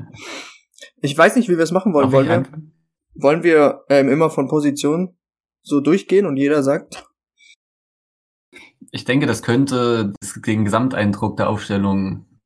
Gut, das stimmt. Ich würde sagen, ne? jeder, also hintereinander weg. Ähm, darf ich anfangen? Ja, gerne. Kannst du gerne machen. Du bist ja der Älteste von uns. Denn Na toll. Ähm. Ich meinte das jetzt bezogen auf, Alter, Schönheit. auf die Spieler so ein bisschen. Schon klar. Da wird vielleicht der eine oder andere dabei sein. Äh, ja, naja. Gar nicht mal so unbedingt. Ähm, ich habe mir viele Gedanken gemacht. Es ist tatsächlich einer, den wahrscheinlich ihr beide nicht mehr ganz so in Erinnerung habt. Ähm, mhm. Generell muss man ja dazu sagen, es gibt so viele talentierte Spieler, die wir hatten. Ich habe ein bisschen danach geguckt, wie lange die auch bei uns gespielt haben. Und also wenn man zum Beispiel an einen Kone denkt, den ich tatsächlich rausgelassen habe, oder an Spieler wie Schwebe, Blaswig, ähm, talentierte Spieler wie Gogia. Ja. Aber die findet man jetzt nicht unbedingt in meiner Aufstellung. Ich habe erstmal fürs Tor, ich fange von hinten an. Das ist, glaube ich, eindeutig und ich denke fast, dass wir da, also vielleicht beim Nick nicht. Beim Nick denke ich eher, dass da was anderes kommt, aber vielleicht bei dir, ähm, Lukas. Ich habe Benny Kirsten. Ganz einfach aus dem Grund, weil ich glaube, dass kein Spieler in den letzten 10 bis 20 Jahren so sehr Dynamo Dresden verkörpert hat wie Benjamin Kirsten. Dazu ist er reflextechnisch auf der Linie unheimlich stark gewesen, also schon sehr auch zu vergleichen mit Brollo, den ich übrigens als Auswechselspieler für ihn genommen hätte. äh, er war ein Leader, ein Antreiber und auch ein Elfmeterkiller. Ich erinnere mich an ein Konzert, da war ich bei einem Pink-Konzert mit meinen Eltern. Und Dynamo hat gegen Paderborn gespielt. Und da ging es auch darum, wir müssen diese Punkte holen. Wir haben, glaube ich, 2-1 geführt und Paderborn kriegt einen Elfmeter. Und ich sitze an dem Ticker und war nur am, am, also am Aktualisieren. Und Benny hält den ersten. Und ich habe da fast die ganze Halle zusammengebrüllt. Und dann hat Paderborn noch einen Elfmeter bekommen. Und Benny hat den auch noch gehalten. Und das sind so die Dinge, die mir gerade bei Benny in Erinnerung bleiben. Dazu kommt, dass ich bei einem kleinen Jugendtraining, das Dynamo verlost hat, Benny mal auf diese ganz mini Kleinfeldtore, also diese Meter mal Meter Tore, hm. habe ich ihn getunnelt und äh, quasi ein Tor gegen ihn geschossen. Also war schon, war schon cool. Deswegen steht er jetzt bei mir im Tor. Es ist halt einfach gerade für, für die Position, denke ich. Ich glaube, deshalb, wird, deshalb wirst du keine Kritik bekommen wegen dieser Position. ich glaube auch. Ähm, das wird in der Abwehr allerdings anders aussehen. Ähm, nicht ganz, also ich habe einen, Links, äh, einen Rechtsverteidiger, äh, aber ich habe keinen Linksverteidiger, der mir einfällt, wo ich jetzt sage, der war lange da und der war richtig gut. Ah, okay. Deswegen habe ich drei Innenverteidiger und äh, Kreuzer. Kreuzer mhm. einfach, weil er auch so lange dabei ist und jetzt wiedergekommen ist und weiß nicht, das ist einfach ein Mensch, den, den mag ich extrem. Äh, ja, die anderen drei sind einmal Löwe, also der, der Löwe Hefele, der sich ja auch in England einen Namen gemacht hat und bei uns ein Aufstiegsheld war. Mhm. Im ersten Jahr zusammen mit Erdmann noch recht fehlerbehaftet, aber im zweiten Jahr einfach so stabil und souverän gespielt hat. Dazu Harty ist, glaube ich, auch eine recht naheliegende Wahl aus den letzten Jahren. Abwehrtechnisch waren wir nicht immer so gut aufgestellt. Aber die Personalie, die wahrscheinlich nicht so Anklang finden würde, ist Ballas. Okay. Zumindest der, der Prime Ballas im ersten Jahr zweite Liga war er notentechnisch einer der besten Innenverteidiger der ganzen Liga. Er mhm. hat Kopfball, hat glaube ich 93 Prozent gewonnen. Oder zumindest an die 90 Prozent ran. 93 Prozent war mal zwischenzeitlich in der Saison. Ähm, ja. ja, den würde ich da noch sehen. Bin tatsächlich abwehrtechnisch bei den Jahren nicht so sattelfest, die jetzt vor 2010 waren. Wenn ich da zum Beispiel an Bregerie oder so denke, weiß nicht, die kommen für mich nicht an die drei ran, einfach vom Gefühl her. Äh, wenn ich das jetzt im Mittelfeld weitergehe, ist es immer noch ein bisschen defensiv tatsächlich. Ähm, ich glaube, Fiello ist ohne Diskussion. Auf jeden Fall. Da kann man nichts gegen sagen. Ich habe Mike Wagefeld und Mike Wagefeld ist mein Kapitän, der größte aller Zeiten für mich was ich gesehen habe.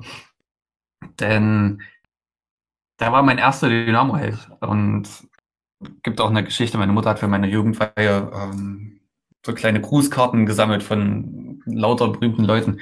Fragefeld hatte nicht geantwortet und den haben sie dann in Dresden mal getroffen und ihm gesagt, wie sieht's denn aus? Kommt da noch was? Kam das bei ihm an? Und der meinte einfach ganz locker, schickt das nochmal direkt zu meinen Händen. Damals hat er beim HFC gespielt und dann kam auch was nochmal dann zurück. Das war ein Jahr oder zwei Jahre später sogar. Also mega cool. cool.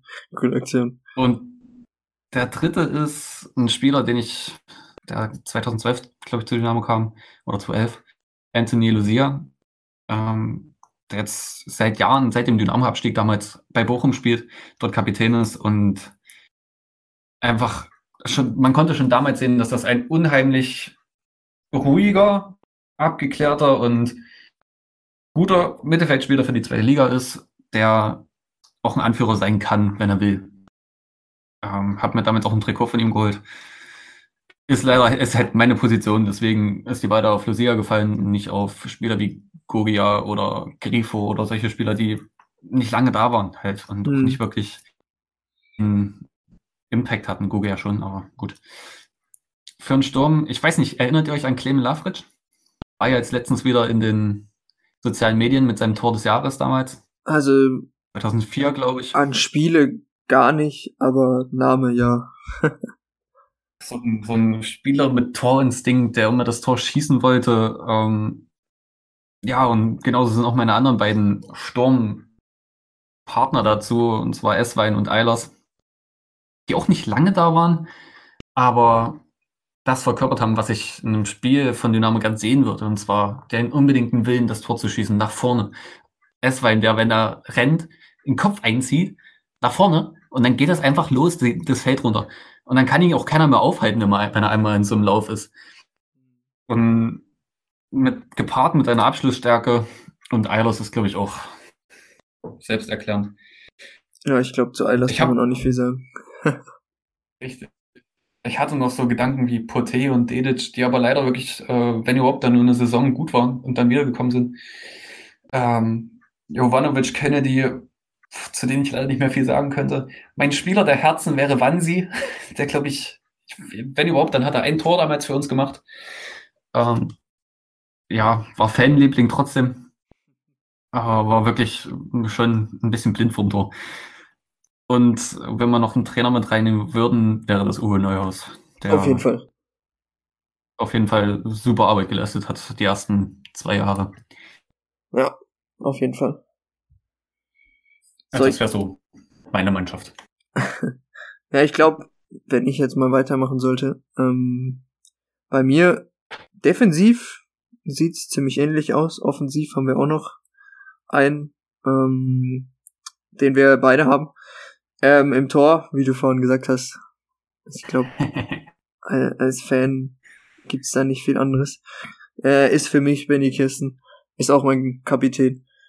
Ähm, für mich ist es so, als ich zu Dynamo gekommen bin als Fan, hat er einfach für mich alles verkörpert, was man als Dynamo ähm, als Dynamo-Fan hat oder auch braucht in gewisser Weise und das immer noch in einer Art und Weise verkörpert, immer noch eine derartige Liebe zum Verein pflegt.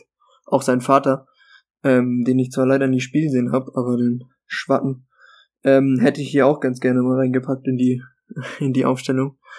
Aber ja, also an, für mich kommt an Benny Kirsten keiner vorbei. Wie du gesagt hattest, wenn ich jetzt noch jemanden aufstellen müsste, wäre es wahrscheinlich Kevin Broll.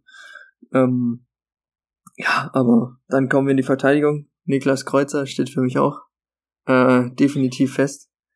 Nicht nur au aufgrund des Dynamo-Bezugs, sondern auch aufgrund des regionalen Bezugs. Ist zwar in München geboren, Mhm. aber bei mir hier zwei, zehn Kilometer über die Grenze in Basel Fußball spielen gelernt beim FCB. Ähm, sein Bruder wohnt ja auch noch hier. Ähm, ja, für mich Kreuzer einer der größten Dynamos jetzt der letzten, ich weiß nicht genau, wann er zu uns gekommen ist, 2014. Also der letzten sechs, sieben Ja. Jahre auf jeden Fall. Ähm, dann neben ihm Michael Hefele, Michael Hefele. Ich glaube, in England kennt den mittlerweile jeder. Ähm, ja, auch wenn er aktuell eine sehr originelle Rolle hat oder was auch immer er macht in England bei Nottingham, wo er unter Vertrag steht, ähm, glaube ich, er war ja auch nicht allzu lang bei Dynamo, aber hat sich derart in die Herzen gespielt eines Dynamo-Fans, da wir ja Mhm. auch in den letzten Jahren nicht gerade, ge, wie sagt man, überflutet worden von Erfolgsmomenten. Ähm, glaube ich, ist Hefele auch knapp am Kapitän vorbei, da ich selber auch in der Verteidigung gespielt habe und einfach er für mich verkörpert hat, äh, was so ein Innenverteidiger halt braucht.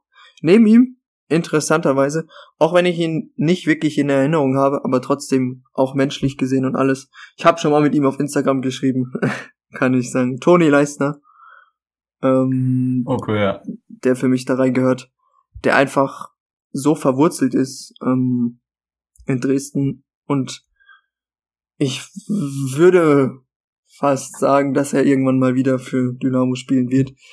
Ähm, ja, finde ich, geht für mich auch nichts dran vorbei. Jetzt ist für mich so ein bisschen der nächste Spieler. Ich war mir nicht ganz sicher, welche Position er bei uns gespielt hat. Ähm, ob es jetzt im defensiven Mittelfeld war oder auf der Linksverteidigerposition, ist, weiß nicht, ob ihr euch noch an ihn erinnert, ich glaube schon, Nils Teixeira. Mhm. Links, äh, links oder Rechtsverteidiger? Rechtsverteidiger hm. meistens. Also, ja, ich habe jetzt da zwei Rechtsverteidiger, aber das interessiert bei der Aufstellung ja keinen. Den habe ich mit drinne. Ich fand ihn einfach immer cool, immer sympathisch. So ein Vigas-Typ, der immer da war, wenn man ihn brauchte, der immer Spaß hatte, immer, immer gute Stimmung äh, mit ins Spiel gebracht hat. Ich glaube, da, also ist für mich auch so, als ich zu Dynamo kam, war halt nächste Scherer einer der, der führenden, führenden Spieler. Ich weiß nicht, hatte ja, glaube ich, auch ab und zu mal Kapitänsbinder mal. Daneben dran, äh, in der, ich sehe es gerade selber, ist auch ziemlich defensiv meine Aufstellung. Heute beschwert über die defensive Aufstellung und jetzt sehe ich selber. Kaczynski geprägt. also nebendran ist für mich Hartmann. Ich glaube, da braucht man nicht viel sagen. Ähm, und Fialo. Ich glaube, das ist selbsterklärend, genauso wie Benny Kirsten. Ähm, also zumindest wenn man in den 2000ern oder ein bisschen früher geboren wurde, gibt's an den beiden nichts dran vorbei. Nebendran, ähm, vielleicht meine skurrilste Entscheidung, aber ich fand ihn immer cool. Das klingt ganz schön gut. Äh, Ayas Ausmann. ich fand ihn immer ultra cool. Ayas Ausmann, also ich hätte mir am liebsten ein Trikot von ihm gekauft. Ja, genau, Brudi. Ähm, spielt jetzt ja in Rumänien. Ich komme gar nicht auf den Namen. Aber dreht dort wieder auf. Ich glaube, Transfermarkt.de, höchster Marktwert aktuell aller Zeiten. Also der Junge hat immer noch was drauf. Ja, ja, der, der geht durch was? die Decke. Ähm, und ich glaube, mit dem Elfmeter gegen, gegen die Dosen hat er sich, glaube ich, ins oh, Herz ja von jedem Dynamo gespielt. Also ist bei mir dabei. Immer noch eine Bibian-Werbung. Ja, genau, ja, immer. Das ist immer so ein schöner Reminder, wenn man die sieht, wenn er da sein Trikot auszieht und rumwedelt. Ähm, dann vorne habe ich mich auch noch für drei entschieden. Äh, Justin Eilers, auch aus der Aufstiegssaison, auch wenn er nicht lang bei uns war, aber wie du vorhin gesagt hast, für mich einfach extrem guter Spieler. Freut mich auch, dass er jetzt gerade wieder so schön äh, wieder in Form kommt, langsam bei Ferl. Hoffentlich nicht gegen uns. Oh ja. Äh, aber ja, gehört für mich da rein. Dann vorne drin Paco Pascal Testrot. Ähm, da ich wirklich an Stürmer so kaum Erinnerungen habe, bis auf Pascal Testrot und Stefan Kutschke. Oh. Ja, aber einen Stefan Kutschke wollte ich da nicht reinpacken. Ähm, aus hm. Gründen. Aber ein Pascal Testrot. Aber ein Pascal Testrot gehört für mich da einfach rein, der aktuell halt beweist, wie gut, dass er ein extrem guter Fußballspieler ist bei Aue. Schein. Und dass es damals ja. die falsche Entscheidung war, ihn abzugeben, meiner Meinung nach. Ähm, auch wenn er verletzungsgeplagt äh, war, dann gegen Ende, aber für mich eine der schlimmsten Entscheidungen, die wir getroffen haben in den letzten Jahren, dass wir Pascal Testrot an fucking Aue abgegeben haben. Es tut immer noch weh. Es tut immer noch weh, wenn nicht, wenn man das so ausspricht. Aber freut mich natürlich für ihn, dass es so gut äh, sportlich läuft. Und links, einer von uns, stand mal schön im Stadion, Eric Berko. ja, ja, ich weiß nicht. Ist auch wieder so ein Ultra-Sympathieträger. Spielt ja jetzt bei Darmstadt auch nicht schlecht, aber zu also bei uns war, glaube ich, auch eine, eine der Säulen auf der linken Seite. Ähm, ich fand ihn immer cool und ist für mich so ähm, eigentlich in Erinnerung geblieben. Ich meine, allein durch seinen Namensfehler in gewisser Weise, Erich und Eric, hatte er schon mal so, ein, so eine Story mit sich und hat sich, glaube ich, auch bei uns relativ gut eingefunden. Ist dann am Ende natürlich auch mit unter Uwe, Uwe Neuhaus unter dem System da ein bisschen gelitten. Ähm, hat dann bei uns halt nicht mehr funktioniert, aber gehört für mich da in die, in die Aufstellung auf jeden Fall rein. Und dann halt ja, mein Kapitän. Benny Kirsten im Tor. Also für mich der größte Dynamo der letzten Jahre. Oder für mich der größte Dynamo, den ich erlebt habe. Ziemlich nice. Wir haben, wir haben glaube ich, relativ viele Ähnlichkeiten. ähm, also mein, mein, mein Team, viele von meinem Team wurden bei euch auch schon genannt. Also ich starte im Tor auch mit, mit Kirsten. Mit Benny Kirsten. Das war, das war so die Zeit, wo ich ja, wo, wo ich halt als, als kleiner Junge selber, der selber im Tor stand, halt äh, natürlich als erste Bezugsperson immer ihn hatte. Ähm, Also ich habe auch, auch ein, zwei Bilder mal mit ihm gemacht gehabt und das war damals ein immens wichtiger Spieler für mich. Deswegen gibt es da auch gar keine Diskussion, deswegen muss er bei mir rein. An, an, die zwei, an das Spiel mit den zwei gehaltenen Elfmetern erinnere ich mich auch noch, noch, noch, noch sehr genau. also ich fand ich damals wirklich äh, viele Jahre mein Lieblingsspiel. Verteidigung. Du bist gerade sehr abgehakt. Okay, so. Fang nochmal mit der Verteidigung an. Ja, dann in der Innenverteidigung muss ich gar nicht so viel sagen. Da bin ich auch bei Hartmann und Hefele. Beide einfach, ja, das habt ihr alles schon gesagt. Äh, total, total interessante Spieler. Ähm, Gerade Hartmann finde ich auch, das habe ich in der letzten Folge schon mal gesagt, auch, auch neben dem Platz ich, schätze ich ihn sehr und ähm, deswegen sind die bei mir drin. Dann Außenverteidiger hatte ich ein bisschen Probleme. Ich wollte eigentlich was machen, was auch irgendwie taktisch Sinn macht. Habe ich leider nicht geschafft. äh, das, äh, also auf links, äh, als, Linksverteidiger, also ich, ihr werdet dann noch sehen, im Mittelfeld habe ich auch riesige Probleme gehabt. Ähm, deswegen habe ich dann irgendwann einfach aufgegeben und habe einfach die Spieler eingestellt, die, die ähm, nämlich auf links äh, Philipp Heise. Von ihm habe ich sogar ein Trikot. Äh, das ist, fand ich, ein, ein sehr, sehr interessanter Spieler. Von seinem Spielerprofil her extrem stark und auch gerade, wenn wir uns an diese Halbserie erinnern, wo er frisch bei uns war und dann äh, dieses große Angebot aus England hatte. Da, da war wirklich ein sehr, sehr, sehr cooler Spieler. Ähm, technisch stark, äh, offensiv stark, sehr, sehr dynamisch. Ähm, das hat, fand ich irgendwie immer, hat für mich immer ein bisschen, ja, habe ich mit, habe ich, habe ich aber mit attraktivem Fußball verbunden, deswegen ähm, habe ich ihn auch, im, auch immer in meinem Kopf gehabt und deswegen ist er auch in meiner F4 drin. Und auf rechts, auf rechts habe ich äh, Kevin Ehlers. Einfach, weil mhm. ich ihn auch von seinem Spielerprofil her so, so, so interessant finde. Ähm, ist so spannend, hat so viel Potenzial, meiner Meinung nach. Als einfach wahrscheinlich einer der größten, der größten Talente, das Dynamo jetzt in den letzten Jahren hatte. Und deswegen ist er bei mir auch drin. Auch abgesehen davon, dass ich auch einfach keinen anderen Rechtsverteidiger gefunden habe, der mir wirklich, äh, also, den ich da reinnehmen wollte. Das, aber Elas ist einfach, deswegen spielt halt den Verteidiger Elas bei mir auf rechts. Ähm, einfach weil ich ihn auch unglaublich spannend finde. Das ist einfach ein sehr, sehr, sehr spannender Spieler. Genau, dann im, im Mittelfeld wird es richtig kompliziert. Ähm, da gehe ich mit, äh, mit, mit Christian Fiel und Anthony Lucia. Ähm, bei Fiel muss man auch nichts sozusagen, habt ihr alles gesagt. Äh, Lucia fand yes, ich. hast auch Lucia drin, mega. Ja, habe ich mir auch gedacht bei dir. Lucia fand ich damals schon extrem cool.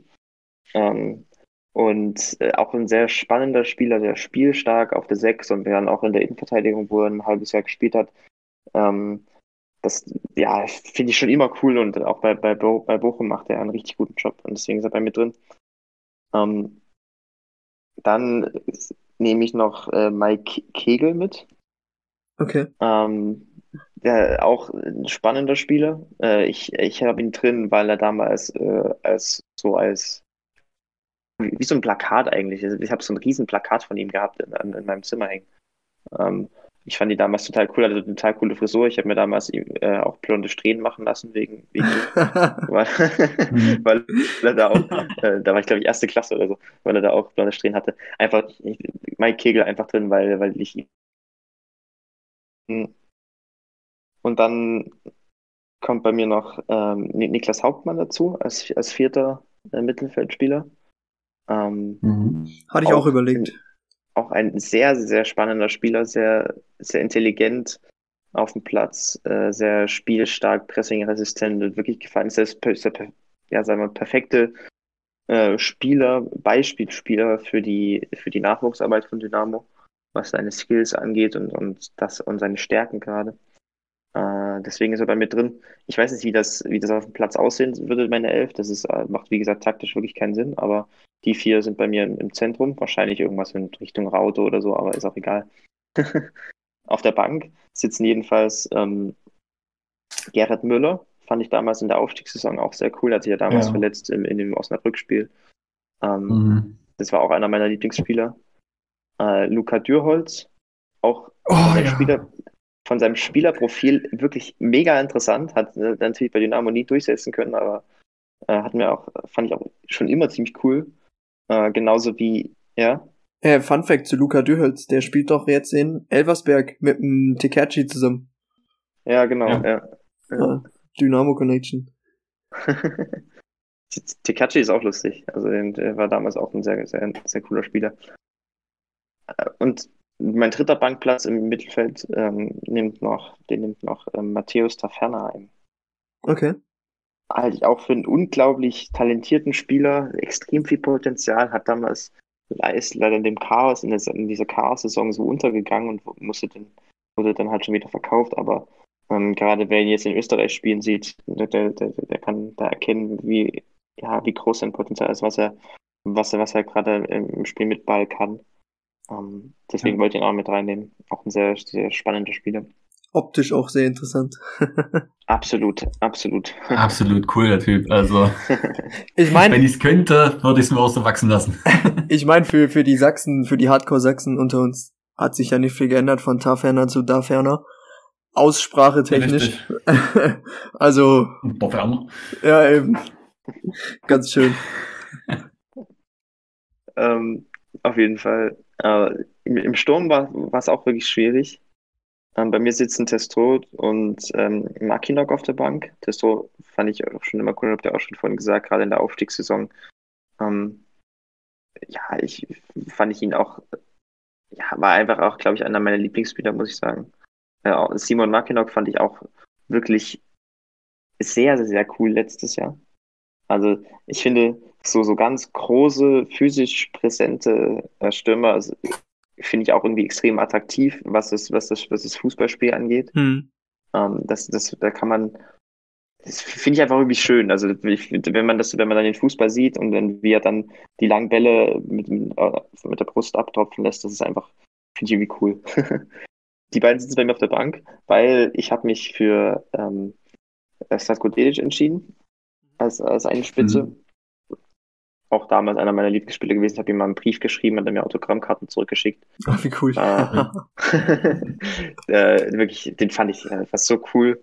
Ähm, genau. Und äh, auf der anderen Seite spielt äh, Pavel Dobry. Ist auch schon ewig her, dass er bei Dynamo war. Boah, gar ähm, keine Ahnung, wer das jetzt ist. Das ist dann vor meiner Dynamo-Zeit. Naja, das müsste. Cool. Ich glaube, er hat bis 2011 bei Dynamo gespielt. Ähm, der, war, war damals schon über 30, glaube ich, ein tschechischer Stürmer. Ähm, ich fand ihn auch, ich weiß nicht warum, ich fand ihn einfach extrem cool zu der Zeit. Wahrscheinlich wegen seinem Namen. Ich weiß nicht, ich war damals ja noch Kindergarten oder Grundschule oder so. Aber äh, deswegen gehört er bei mir auch mit rein, weil ich, ich hatte ihn immer so im, im Kopf als ein, als ein Spieler, der mir bei Dynamo sehr gefallen hat. genau, und damit bin ich mit diesem, mit diesem 4-4-2, was eigentlich keinen Sinn macht, äh, durch. ähm, ich habe es, wie gesagt, ich habe es leider nicht geschafft, dass es taktisch irgendwie, dass es taktisch irgendwie klappt. Aber ähm, mir ist wirklich aufgefallen, dass es, es sind extrem viele interessante Spieler mal bei Dynamo gewesen über die Zeit. Gerade im, im Zentrum, im Mittelfeld. Ähm, ja. Sehr, sehr äh, coole Spielerprofile dabei. Ja, ich habe auch bin durch ja, einige durchgegangen und da dachte ich mir, kannst du den, kannst du den nehmen? Ist eine, oder ist es auch eine zu heikle Personalie aller Stefan Kutschke oder so. Ähm, aber ich glaube, da, da könnte man dann äh, doch ganz schön variieren. Obwohl so ein paar wahrscheinlich immer, immer dazugehören werden. Das sind ja nur drei wirklich coole Aufstellungen, gute Aufstellungen, die es definitiv in der zweiten Liga schaffen würden. Und wenn man dann überlegt, dass keiner von uns Spieler genommen hat wie Musa Kone. Hm. Duljevic. einfach keiner drin hat. Das ist unser Top. Duljevic, ja. Ah, das sind ja, das waren die Top-Spieler, die wir in den letzten Jahren hatten. Aber man verbindet sie nicht so mit Dynamo. Ich meine, Kone ist sogar unser Zweitliga-Rekordtorschütze. Und ich habe echt mit mir gerungen, ob ich ihn oder Esswein reinnehme, aber Esswein hat dann doch das reingemacht. Also ich, ich muss ja sagen, wenn wir jetzt noch über Stürmer so, ähm, einer meiner Herzensstürmer von Dynamo ist, soll man vielleicht auch nicht unerwähnt lassen, ist Michael Poté. So, mhm. ich, durch ihn bin ich auch so ein bisschen zu Dynamo gekommen. Bei meinem ersten Spiel gegen Braunschweig, ich weiß nicht mehr genau, wann es war, hat er in der 90. Da war ich auch da. Äh, da hat er ein Fallrückzieher-Tor gemacht und das war dann direkt als kleiner Junge, ja, was willst du mehr, ne? In deinem ersten Spiel direkt ein Fallrückzieher-Tor. Absolute Legende ist auch Silvano Convalius. Oh ja, auf jeden Fall. Ich weiß nicht, ob ihr euch an den erinnert. Der Schießt Weltenbummler. ein Tor, feiert sich übelst gegen, Chem gegen Chemnitz, reißt sich das Trikot vom Leib, springt in die, äh, in die Fans rein und bekommt von Bibiana Stein aus Gelb-Rot in einer Aktion. Auf jeden Fall, ja. Absolute Legende, der Typ. Das kann ich mich auch noch dran erinnern, ja. Das war richtig gut.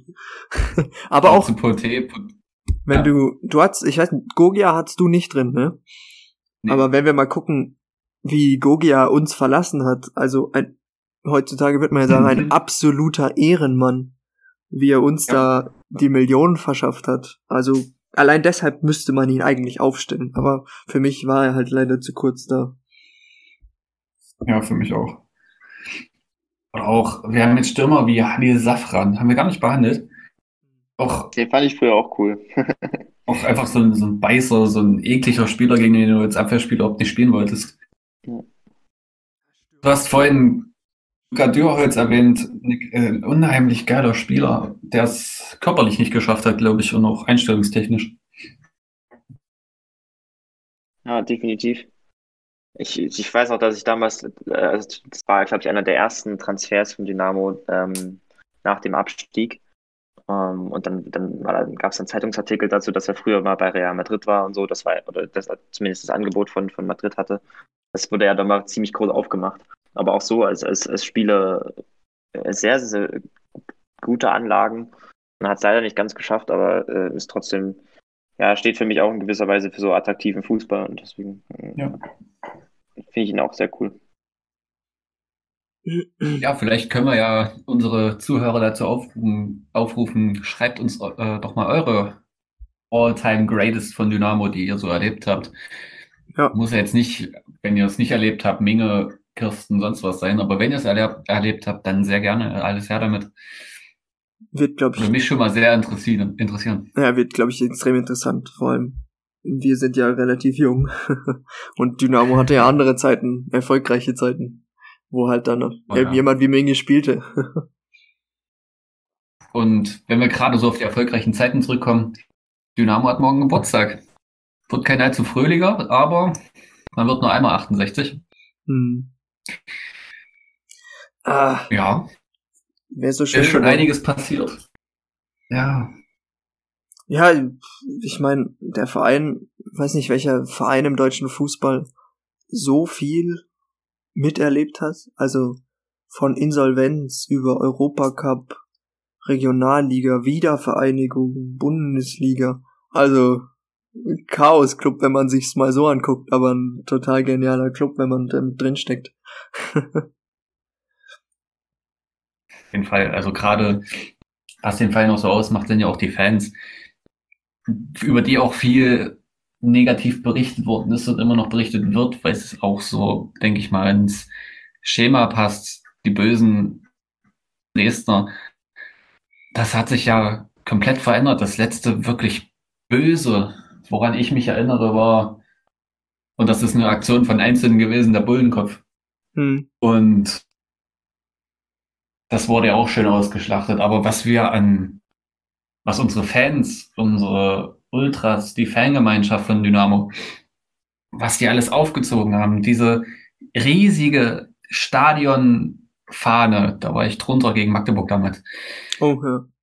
die es so in Deutschland noch nie wirklich gegeben hat.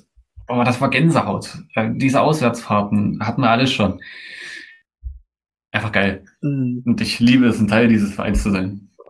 Ja, ohne, ohne die Vereins, ähm, würden, ohne die Fans würden wir, glaube ich, ähm, oder der Verein nicht dastehen, wo er heute steht.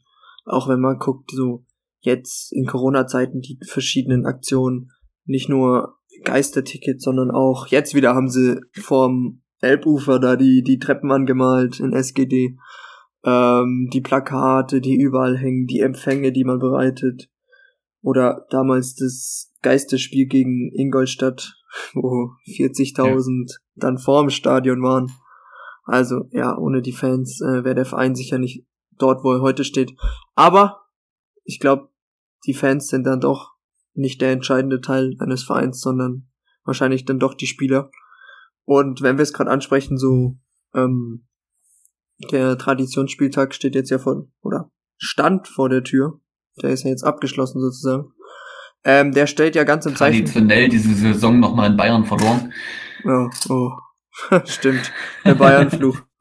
Aber der steht ja, der Spieltag stand ja ganz im Zeichen von Dixie Dörner.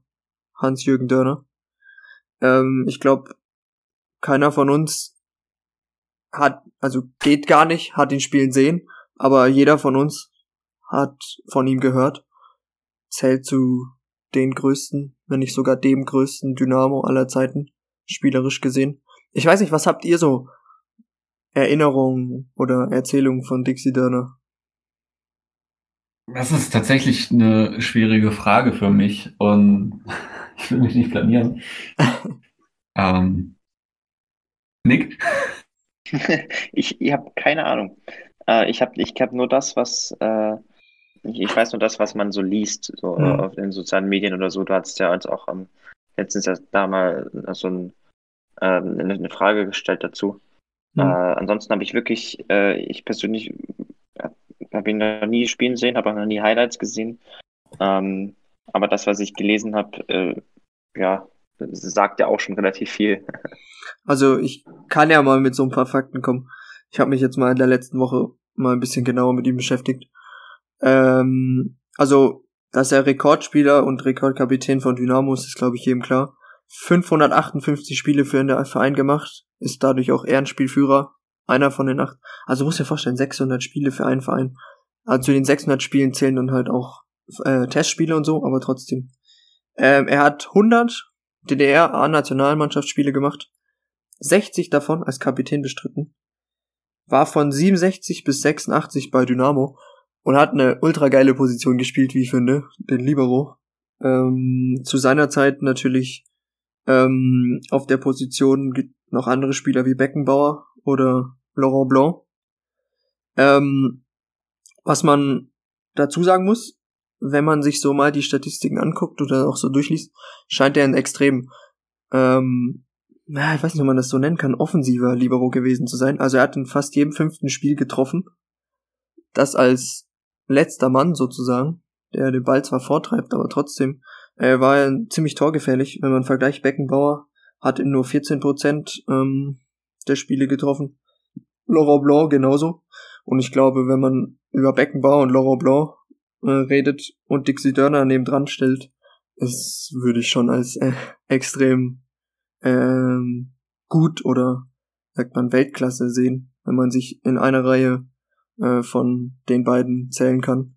Er wurde ja auch immer ähm, oder wird immer noch als Beckenbauer des Ostens bezeichnet. er findet, hat er mal im Interview gesagt, gar nicht zutreffend, weil er anscheinend einen ganz anderen Fußball gespielt hat, was ich jetzt so nicht beurteilen könnte. Ähm, er ist fünfmal Meister und Pokalsieger geworden, hat Olympiagold 1976 geholt mit der DDR und wurde dreimal DDR-Spieler des Jahres. Ähm, er hat in 90 Prozent, na, wie, wie formuliere ich denn das jetzt? Von 442 möglichen Oberligaspielen hat er in 392 gespielt, also hat nur 10% seiner Spiele verpasst, was ein unnormal krasser Wert ist, vor allem in der heutigen Zeit, wenn ich da sehe, wie oft die Spieler verletzt sind und wie oft da einer ausfällt, der ausfällt. Marco Hartmann zum Beispiel. und ich habe mir den Beitrag, er ist ja dieses Jahr 70 geworden im Januar, äh, über ihn angeguckt, ähm, von Sport im Osten, wo verschiedene äh, ehemalige Spieler oder auch äh, Bekannte gratuliert haben. Darunter auch Lothar Matthäus, ähm, der gesagt hat, ich glaube, dass du, also Dixie, einer der wichtigsten Spieler warst, die es in Deutschland jemals gegeben hat. Und ich meine, so eine, äh, so ein Lob von einem absoluten Weltklasse, wenn nicht sogar einem der besten Spieler aller Zeiten zu kriegen, ähm, zeigt, glaube ich, was Dixie Dörner für ein, für ein Spieler war. Wenn ich jetzt, ich habe meinen Vater gefragt, Dixie Dörner, was verbindest du mit Dixie Dörner? Und er meinte er, ja, das war so mein erstes Vorbild, was es gab und war auch so dann das einzige Vorbild, was man hatte äh, zu DDR-Zeiten.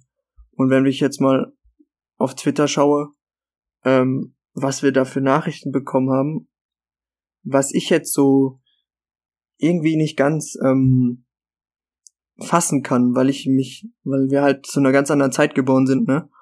Aber ich weiß nicht, ob ihr so einen Spieler habt, zu dem ihr, der für euch so das Höchste ist, was es gibt zu erreichen. Also für mich hm. ist es Slatan Ibrahimovic.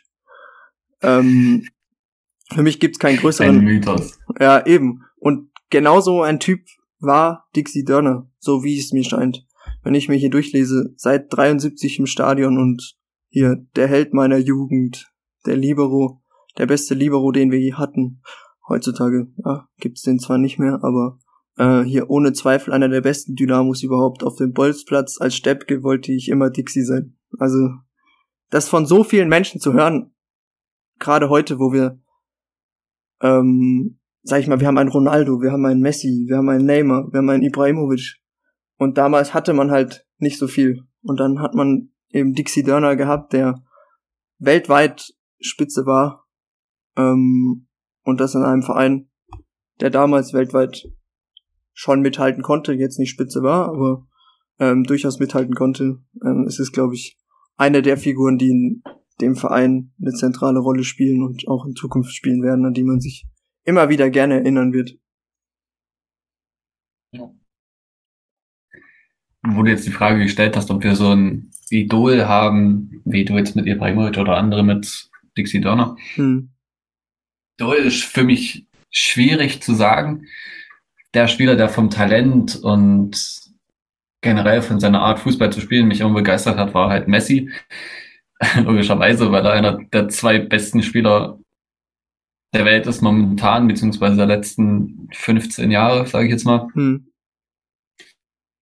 Ist ja auch diskutabel, ob er besseres oder besser gewesen ist als Spiele wie Pelé oder Maradona, weil das ganz andere Zeiten sind. Du kannst es nicht vergleichen. Aber von dem, was Messi mit dem Ball anstellen konnte, als er 13 Jahre alt war, das ist einfach so dieses, das jagt mir jetzt noch Gänsehaut über den Rücken, wie der die Gegner hat aussteigen lassen und es immer geschafft hat, die Grätsche zu vermeiden, die der Gegner gegen ihn ausgepackt hat. Mhm.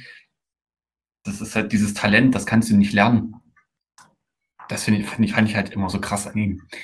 Wenn ich jetzt sagen müsste für meine Position, das ist schon ein bisschen schwieriger. Also ich spiele ja zentrales Mittelfeld und ich liebe es, ein Spiel zu lenken, aufzubauen und äh, Pässe zu spielen durch fünf Gegner am besten dann durch, was ein Kevin De Bruyne zum Beispiel unheimlich gut macht. Äh, auf einem Dynamo-Niveau war das lange Zeit Quirin Moll für mich. Okay. Oh, ja. Und auch Luca Dürholz. Sehr damals. gut. Ja, absolut.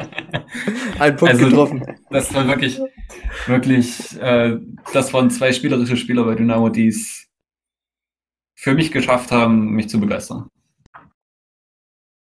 Sehr gut. Äh, Quirin fand ich damals auch wirklich ein äh, sehr, sehr, sehr guter Spieler, finde ich. Er hat hat fand ich damals schon sehr, sehr, sehr nice. Um, ähm, ich muss sagen, ich habe auch jetzt nicht, ich sage, das Idol oder, oder so einen Spieler im Kopf.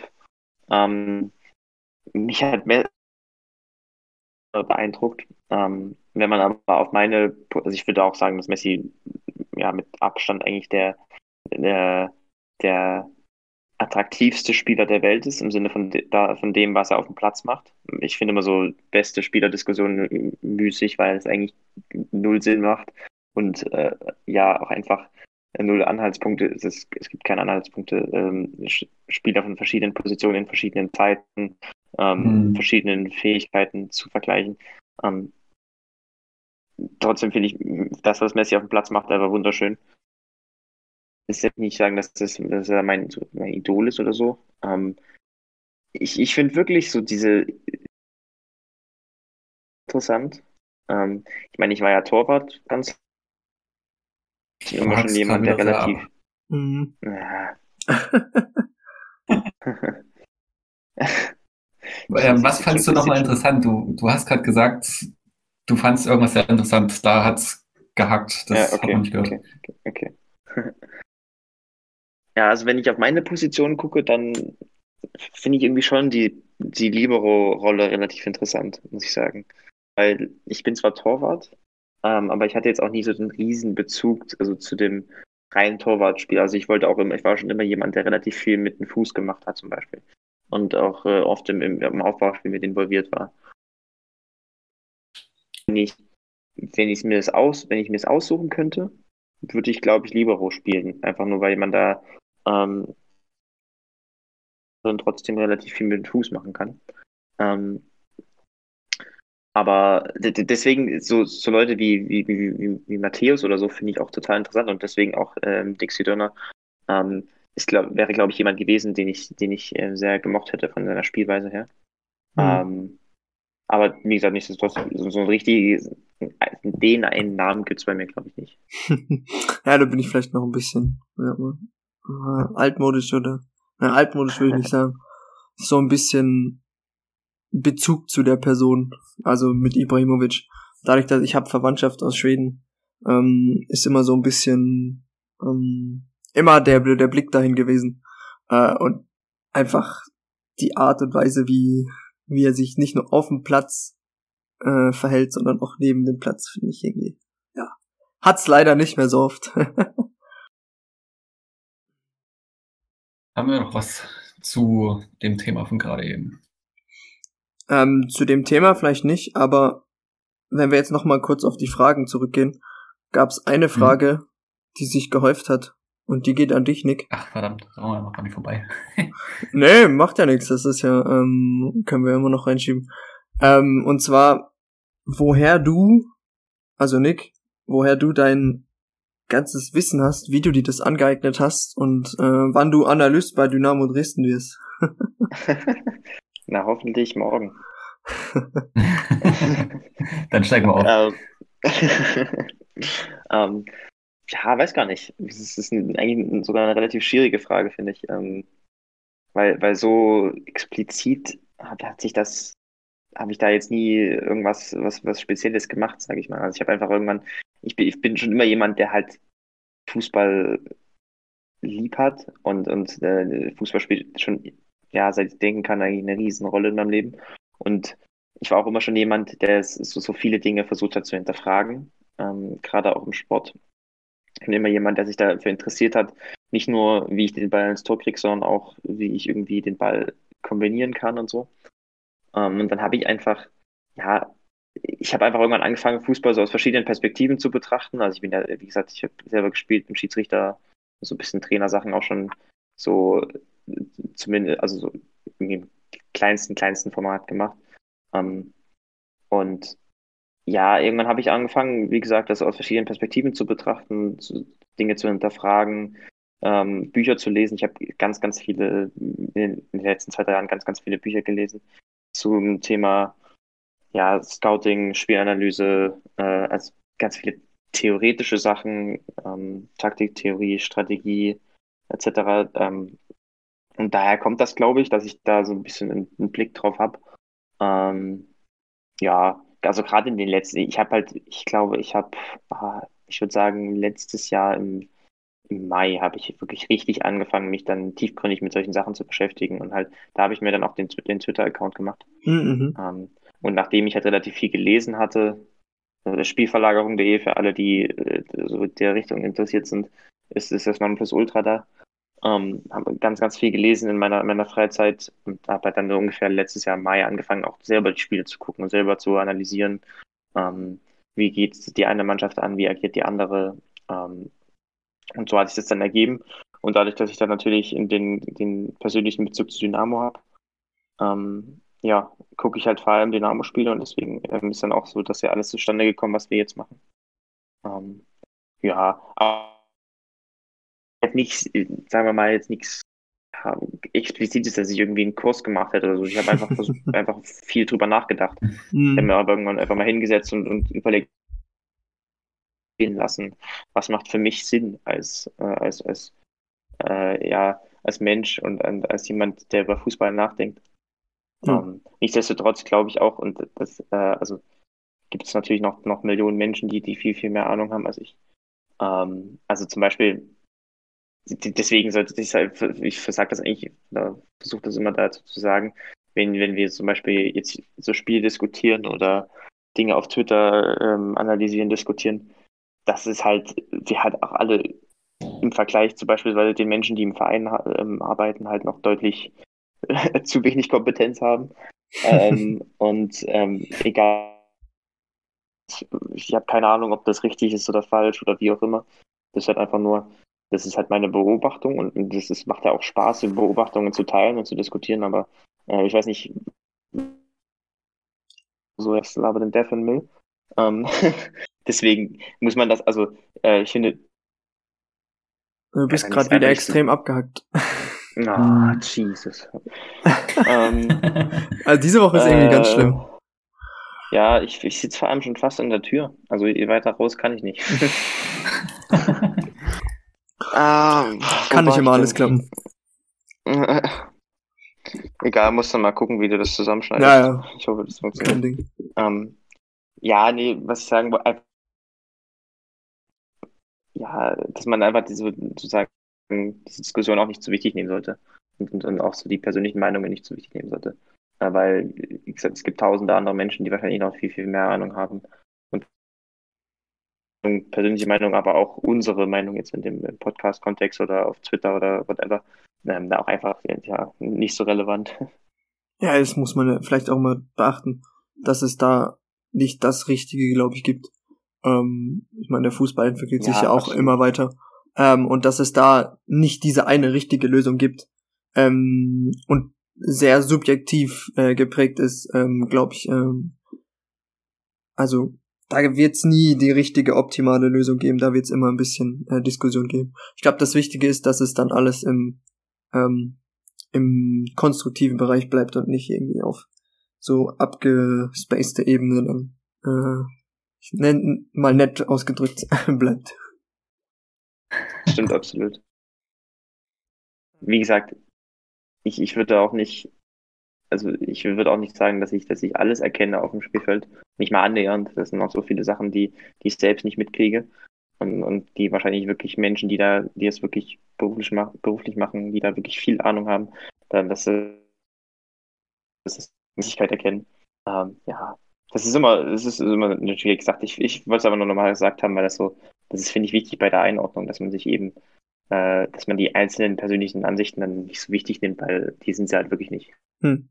Ja. Das ist ein, ein gutes Schlusswort zu der, ähm, zu der Frage. Ich glaube, jetzt wissen auch die äh, anderen, es ist jetzt nicht unbedingt Hexenwerk, aber man muss, äh, um das alles zu verstehen, sollte man schon ein bisschen Ahnung haben. ähm, nee, interessiert sein wahrscheinlich und ja. sich halt auch die Arbeit machen, sich das anzusehen, nochmal mehrfach. Genau. Könnte ich mir vorstellen. Ähm, ich glaube, das können wir damit äh, so ein bisschen abschließen. Dann haben wir uns noch eine äh, letzte Frage rausgesucht. Die fand ich ähm, sehr interessant. Die betrifft uns jetzt wieder alle.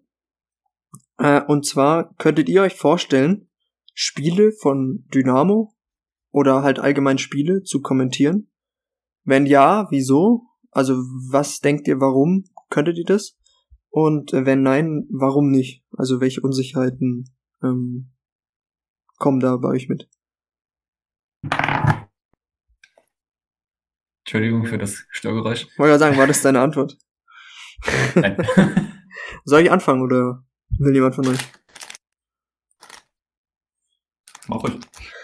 Ähm, gut, dann mache ich es einfach mal. Ähm, also ich persönlich könnte es mir durchaus vorstellen. Ähm, ich muss aber dazu sagen, an sich bin ich gerne, bin ich einer, der gerne erzählt. Ähm, ich hätte bloß wahrscheinlich Probleme, ähm, gerade wie, wie, so wie Nick zum Beispiel, ähm, ich habe einfach nicht dieses Verständnis vom Fußball an sich, also dieses taktische Ver Verständnis. Ich bin dann eher so der, der mit den Rahmenfakten kommt, ähm, der halt Hintergrundgeschichten dazu zu verschiedenen Spielern oder zu verschiedenen Situationen erzählt. Ähm, ja, an sich ähm, glaube ich, kann ich das eigentlich ganz gut. ich bin jetzt, ähm, manche sagen zwar zu mir, ich klinge manchmal sehr gelangweilt, aber ich glaube, das kann man auch äh, umstellen. Ähm, aber an sich, glaube ich, ähm, bringe ich da durchaus. Äh, es klingt jetzt so, es sagt doch immer so. Ja, ich kann das, ich kann das, ich kann das. Klingt so toll, ne? äh, Eigenlob stinkt, aber irgendwie, ja, ich fühle mich da eben äh, irgendwie sicher. Ich mag das auch. Also ich hatte auch äh, überlegt, bevor ich jetzt nach Dresden gekommen bin, ähm, ob ich in die Richtung Journalismus oder Medien ähm, was machen möchte. Hab mich dann aber äh, dagegen entschieden, weil mein oberstes Ziel ähm, immer noch der Pilot ist, den ich aber aktuell hinten angestellt habe. Aber ähm, dadurch, dass ich extrem viel, glaube ich, Hintergrundwissen und sowas habe, ähm, könnte ich es mir durchaus vorstellen und ich glaube, es würde auch nicht allzu schlecht ankommen.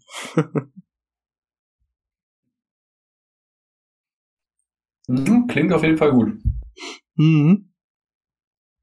Nick, wie ist das bei dir? Ja, ist schwierig. Ich würde, ich glaube, ich würde mich eher nicht da sehen. Mm. Das, ich, ich würde mir nicht zutrauen, einfach ähm, so viel, also in so einer langen Zeit, beziehungsweise ich würde mir nicht zutrauen, ähm, die Zeit mit sinnvollem Inhalt zu füllen. also ähm, ich, ich bin einfach, ich bin nicht so der Mensch, der, der, der, der viel spricht und äh, der auch da so spontan ähm, viel, äh, ja, weiß nicht, kann. Ähm, ich bin dann eher so der Mensch, der sich das in Ruhe anschaut und das dann im Nachhinein ausarbeitet und, und, und auswertet. Äh, ja, das ist also das wäre einfach, finde ich, eine, eine Perspektive, die ich, wo ich mir nicht zutrauen würde, dass ich da 90 Minuten lang sinnvolle Sachen von mir geben könnte. Äh, mal abgesehen davon, dass sich das dann noch irgendjemand anhört. ich würde es mir tatsächlich auch zutrauen. Gerade wenn es ein Dynamo-Spiel ist, bei Dynamo bin ich eh so interessiert genug, um das Wissen zu haben. Nicht jetzt wie zum Beispiel ein Magenta Reporter, der jede Woche woanders eingesetzt wird und dann die Spieler nicht auseinanderhalten kann. Also es würde, es macht ja schon mal einfacher, wenn man sich für die Mannschaft interessiert und dann muss man sich natürlich auf den Gegner vorbereiten, was jetzt auch nicht Hexenwerk ist. Ähm, allerdings müsste man dann als Zuhörer damit leben, dass ich immer mal sage oder schreie, Schiri, du Arschloch! Oder ähm, halt, äh, spiel doch endlich ab oder sowas. Das kam dann heute. Äh, vorm Spiel war ich mir relativ sicher, dass ich das sehr gut könnte. Nach dem Spiel würde ich denken, ich müsste mich zusammenreißen. Hm. Aber an sich würde ich sagen, wenn man es jetzt auch darauf bezieht, dass das äh, als Radiosendung äh, gesendet werden soll, könnte ich schon, also auch so den Spielverlauf wiederzugeben und gerade zu sagen, was eigentlich auch gesamtspieltaktisch passiert ist. Jetzt nicht so detailliert, wie Nick das machen würde, hm. ähm, sondern halt zu sagen, der und der stand falsch und deswegen entsteht das Tor, das könnte ich machen. Ähm, die Frage ist halt, ob Zuhörer dann ein Ey Shiri, du Blinse äh, so mögen würden. Ja, aber ich weiß nicht. Und so ich sagen muss, der Schiri war heute nicht schlecht, aber hm. regt sich ja dann doch äh, über das gesamte Spiel auf und nicht nur über die eigene Mannschaft. Na, da hat man dann die Fanbrille auf, ne? Richtig. Aber ich glaube, also, so ein bisschen, so ein bisschen ähm, äh, authentisch ist das dann aber auch, wenn man sich dann so. Das ja, also Fanradio wäre super. Könnte ich. ja. Aber auch, auch, ja gut, das ist halt, äh, wenn du jetzt bei Magenta arbeitest, hast du ja ein gewisses Neutralitätsgebot. Ähm, Richtig. Zum Beispiel. Aber ja, da, da, das ist ein guter Punkt. Ich glaube, da wäre ich auch. Bei uns sagt man immer so schön, Shiri, du bist eine Waschlappe. Also Shiri, du bist ein Waschlappen. Oder ich bin immer einer, der nach zwei Minuten schon brüllt, Shiri, der hat schon gelb. Also, so einer bin ich dann. Das ist immer, immer besonders gut, wenn Dynamo und Gelb aufläuft mit, ey Shiri, der hat schon gelb. ähm. Ja, aber an sich, ja. Warum nicht, ne? Mhm. Auf jeden Fall eine gute Frage. Hm, fand ich auch. Äh, fand ich extrem interessant. Ich glaube aber jetzt so, ähm, auch wenn wir mal auf die Zeit gucken, ähm, drei Fragen reichen fürs Erste. Wie gesagt, wenn ihr noch mehr wissen wollt, schickt uns die Fragen gerne. Instagram, Twitter, egal auf welchem Account. Mittlerweile auf Facebook. Ach stimmt ja. Facebook ja auch, ne? also wir haben genau eine gefällt mir Angabe, glaube ich. Hey, ich kenne mich mit Facebook gar nicht aus. Also ja, auf Facebook könnt ihr uns gerne auch. Wie, und da haben wir nun ein Problem mit der mit dem Namen gehabt, oder wie war das? Äh, ja, du kannst ja keine, keine Zahlen im Namen haben. Ah, Deswegen okay. heißen wir da auch Dynamo Fan Podcast oder so. Ah, okay. Alle für die, für die Zuhörer, die nur auf Facebook sind. Wir sind da auch unterwegs. Ähm, auch wenn wir uns da nicht ganz so zurechtfinden. Weiß nicht, woran es liegt. Aber ja, wenn ihr noch mehr Fragen habt, schickt ihr uns gerne. Ich glaube, im Sommer können wir da mal ein bisschen ausführlicher rein darüber reden, ähm, wenn dann mal kein Spiel noch ansteht. So wie jetzt nächste Woche. Richtig. Super Überleitung eigentlich. Nächste Woche kommt Duisburg nach Dresden, die wirklich einen guten Aufwärtstrend haben. Die haben in den letzten vier Spielen acht Punkte geholt, zwei Siege, zwei Unentschieden. Ähm, Moritz Doppelkamp ist, glaube ich, richtig gerade on fire, wenn man das mal so ähm, neudeutsch sagen will. äh, der geht gerade richtig ab wie Schmitz Katze. Es wird auf jeden Fall ein schwieriges Spiel, denke ich. Mit wirklich einer guten Mannschaft, die Duisburg jetzt hat und auch eigentlich nicht, also gerade ergebnismäßig sehr stabil spielt. Und ja, ist aber eigentlich wieder schon ein Spiel, was wir gewinnen müssen, weil die anderen beiden spielen Freitag gegen, also beiden Bayern, Hansa und Ingolstadt spielt zu Hause gegen Meppen am Sonntag. Und man sich dann doch schon denken kann, das sollte man dann doch sehr mal wieder gewinnen. Mhm. Ja, ist, ah, ich weiß nicht. Gerade nach dem heutigen Spiel denke ich mir, Mann, ey, es kann doch nicht sein. Jetzt Duisburg steckt auch mitten im Abstiegskampf, also die sind noch nicht durch. Ähm, sind zwar 13. können noch, glaub, einen Platz runterrutschen, aber es muss ein Sieg her. Anders geht's nicht. Man kann sich nicht jede Woche wieder auf, äh, auf die Pappnasen aus, äh, aus Rostock und aus Ingolstadt verlassen. Es muss irgendwas passieren, dass man hier gegen Duisburg gewinnt. Ja. Ich, ich, ich würde sagen, Duisburg ist schon ähm, ja, gerade was die Form in den letzten Wochen angeht, ein, ein, wird ein schwieriger Gegner. Ich sehe trotzdem Chancen für Dynamo, dass man da einen Sieg holt, definitiv. Ähm, wenn man sich taktisch deutlich ähm, steigert, dann, dann denken, sehe ich da eigentlich auch eine gute Chance auf, auf drei Punkte. Ich habe mir und würde da du bist gerade sehr so abgehakt. aber, aber jetzt warst du bei Ich hatte. Was hast ja. du gesagt? was bei ich hatte. Ah ja. ich, ich hatte mir Duisburg äh, in den letzten Tagen nochmal näher angeschaut und würde da nochmal ganz kurz eine, eine, kleine Vorschau geben, äh, wie, wie, sie das taktisch machen und ähm, wie, vielleicht auch einige, ich habe auch so einige Ideen, ähm, wie, wie Dynamo dagegen an hat sich wirklich unter, also nachdem sie Pavel Dotschew geholt haben, deutlich stabilisiert.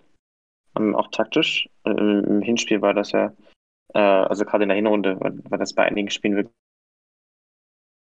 Aber hm, jetzt sind sie von der, von der Strategie und von der Taktik her sehr, sehr stabil. Äh, ist jetzt keine, nichts Besonderes, nichts Krasses, sondern auch, ich glaube, keine Spiele, die, wir mal, langfristig Erfolg verspricht, aber kurzfristig und für die dritte Liga.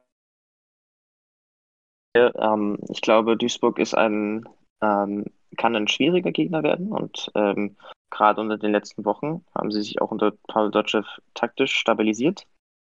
Ähm, trotzdem sehe ich für Dynamo durchaus ja, Chancen, da einen Sieg zu holen. Dafür muss man sich halt nur taktisch steigern.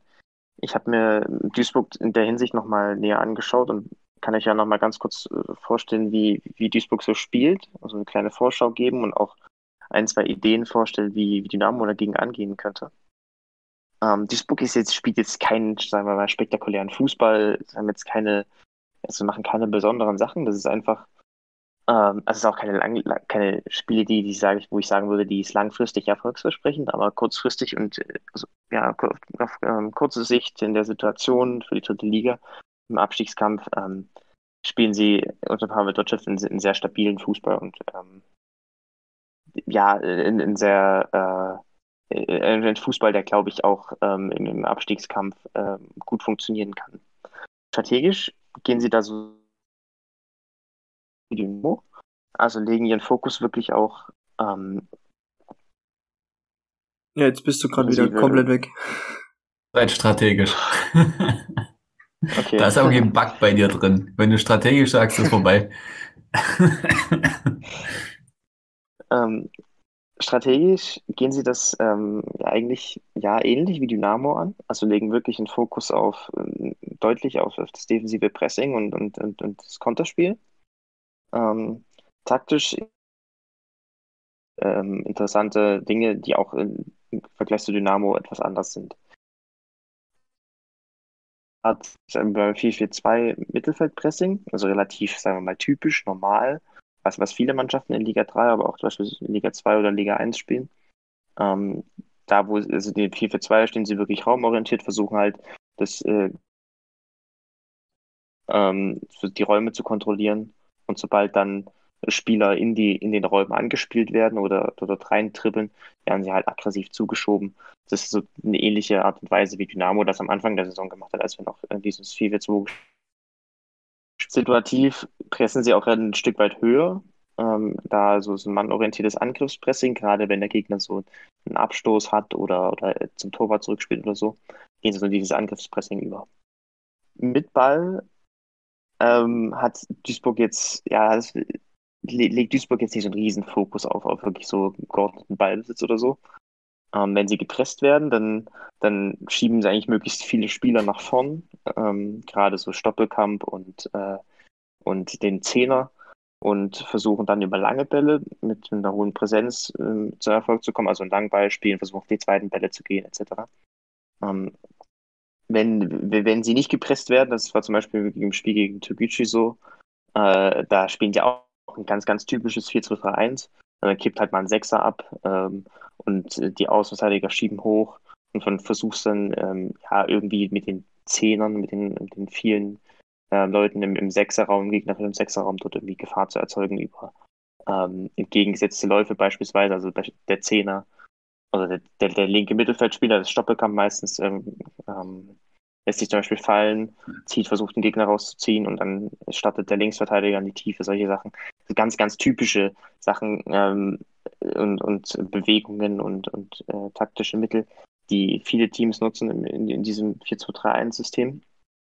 Ähm, das passiert aber nicht so oft. Also hau hauptsächlich legen sie, wie gesagt, den Fokus auf die Defensive und äh, mit Ball ist da auch viel, sind, sind da viele lange Bälle dabei. Haben wir mit äh, Vermey, der jetzt relativ lange verletzt war, aber auch mit, mit, mit ähm, Boadus zwei äh, perfekte gerade im Spiel im Rücken zum Tor ähm, sehr stark sind. Mhm. Gefahr er, erzeugt Duisburg halt vor allem über, über Konter ähm, und über Einzelaktionen und natürlich auch, wenn, wenn der Gegner irgendwelche Fehler macht auch einige Punkte geholt, zum Beispiel den, den Sieg gegen Ferl. Ähm, da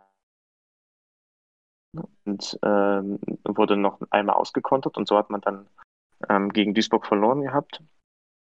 Und äh, wie gesagt, damit äh, insgesamt ähm, ist, glaube ich, auch die Formkurve zu erklären, ähm, dass Deutschland sie sozusagen defensiv stabilisiert hat, einen klaren Plan vorgibt. Der Plan ist jetzt nicht extrem erfolgsversprechend und gegen, gegen Teams, die hinten drin stehen, ist es sicherlich auch schwierig.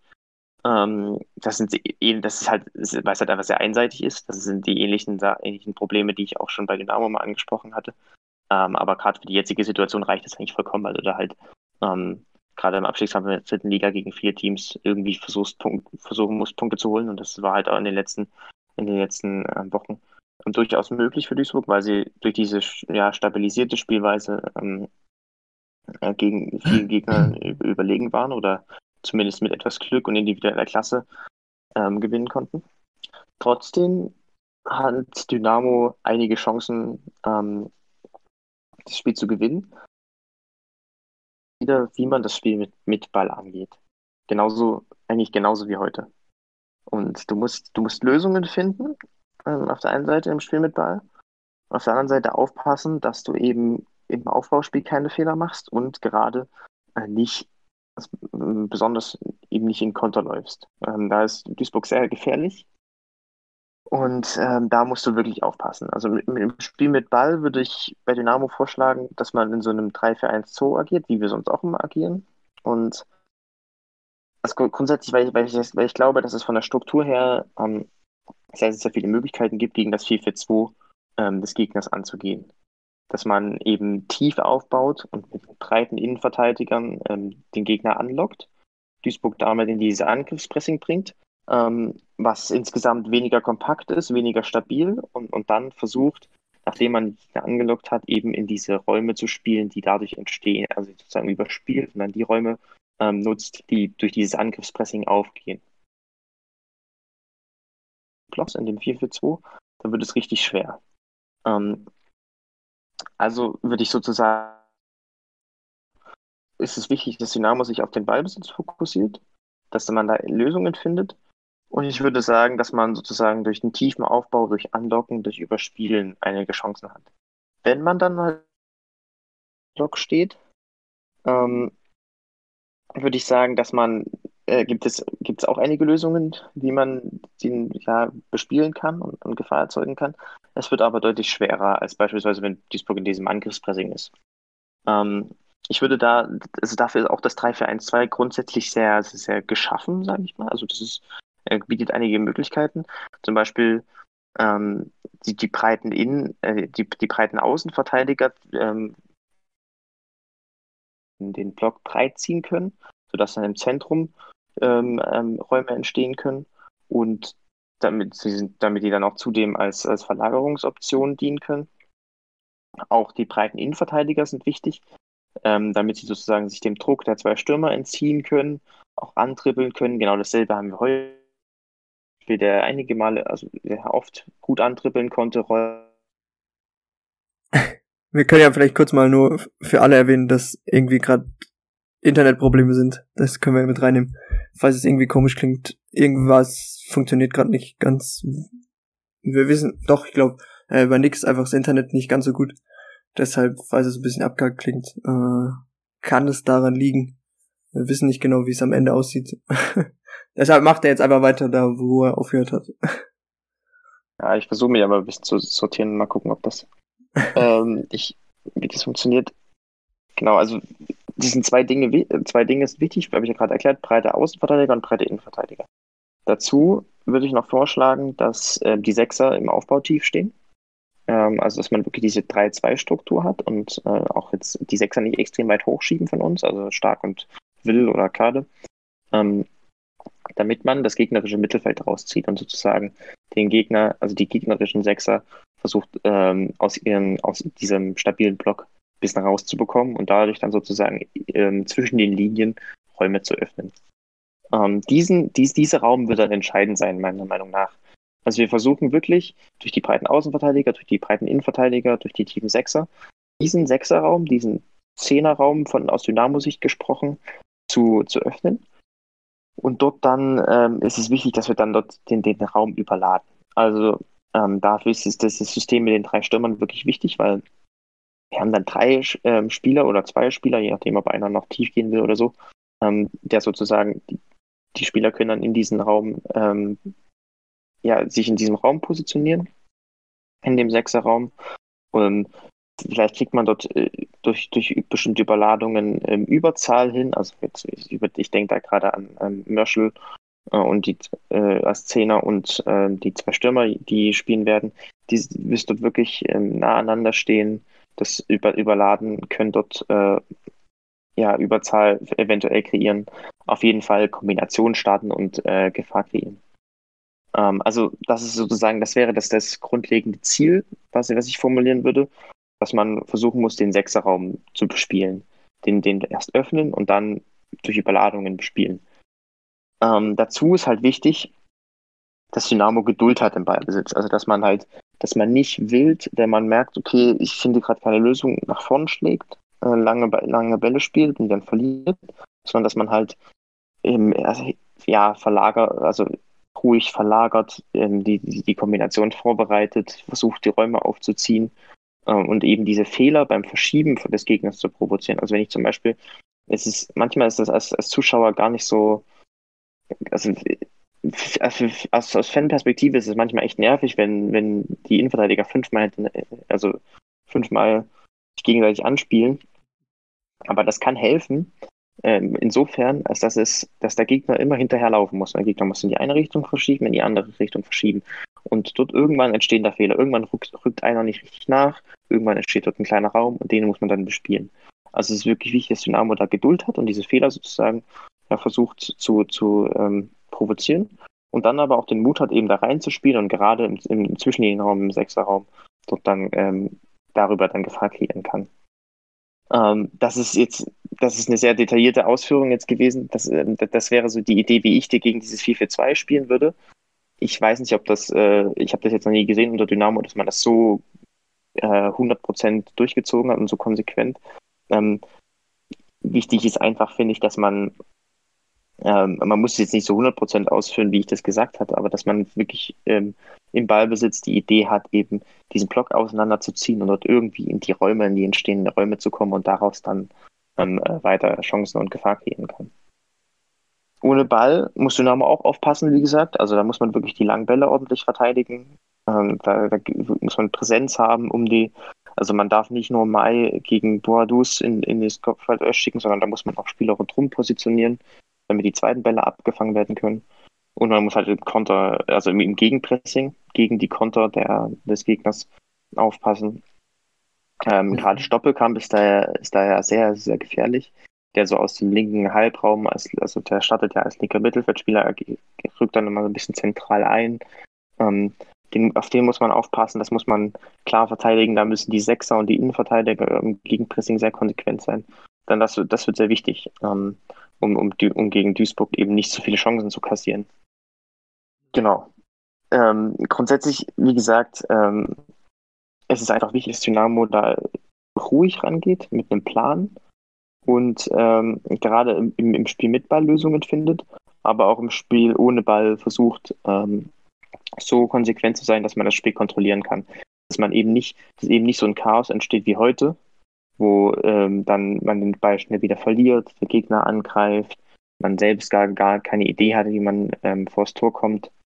Das, das sollte man nicht machen. Also man sollte wirklich sich eine, eine klare Idee ähm, zurechtlegen, wie will ich ähm, zum Tor kommen, zum gegnerischen Tor, wie will ich Tore erzielen. Und man muss dann auch aufpassen, dass man defensiv nicht vernachlässigt. Ähm, mal schauen, ob das, äh, äh, wie, inwiefern die Dynamo das auf, auf den Platz bekommt. Ich traue Dynamo das grundsätzlich zu. Ähm, und gegen Duisburg kann ich mir auch vorstellen, dass wir uns viel über, also dass wir uns auch, ja, dass, dass, der, dass der individuelle Qualitätsunterschied reichen kann. Das haben wir auch schnell in der Hinrunde gesehen. Da, da haben wir viele äh, Spiele über individuelle Qualität und Zufall gewonnen.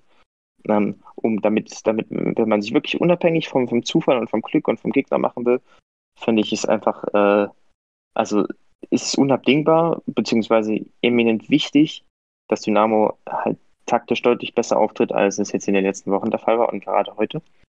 Ähm, beziehungsweise gestern, wenn ihr das dann hört. Ähm, und sich äh, ja gerade im Spiel mit Ball sehr flexibel, ähm, ähm, dass, man, dass man im Spiel mit Ball flexibel agiert, dass man eine Idee dahinter hat, das ist das Wichtigste.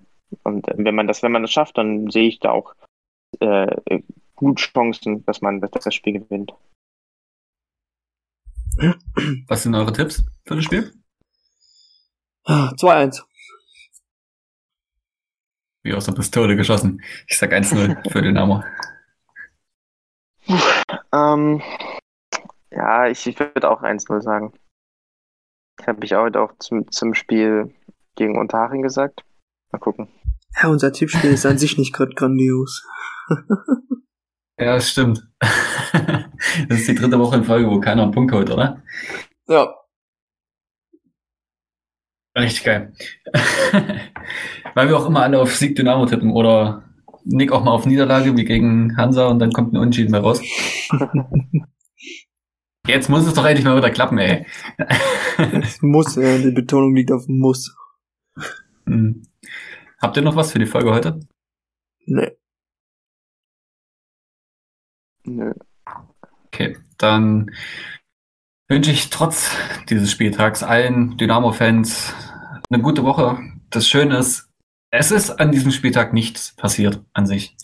Denn die anderen beiden haben auch gepatzt und behaltet das im Hinterkopf. Dann geht es euch im Zweifel auch ein bisschen besser. und dann hören wir uns wieder nächste Woche Montag. Bis dahin. Ciao, ciao. Die, die, die, die, die. Na, na, na, na, na. Mo, mo, mo, mo, mo. Forza Dinamo.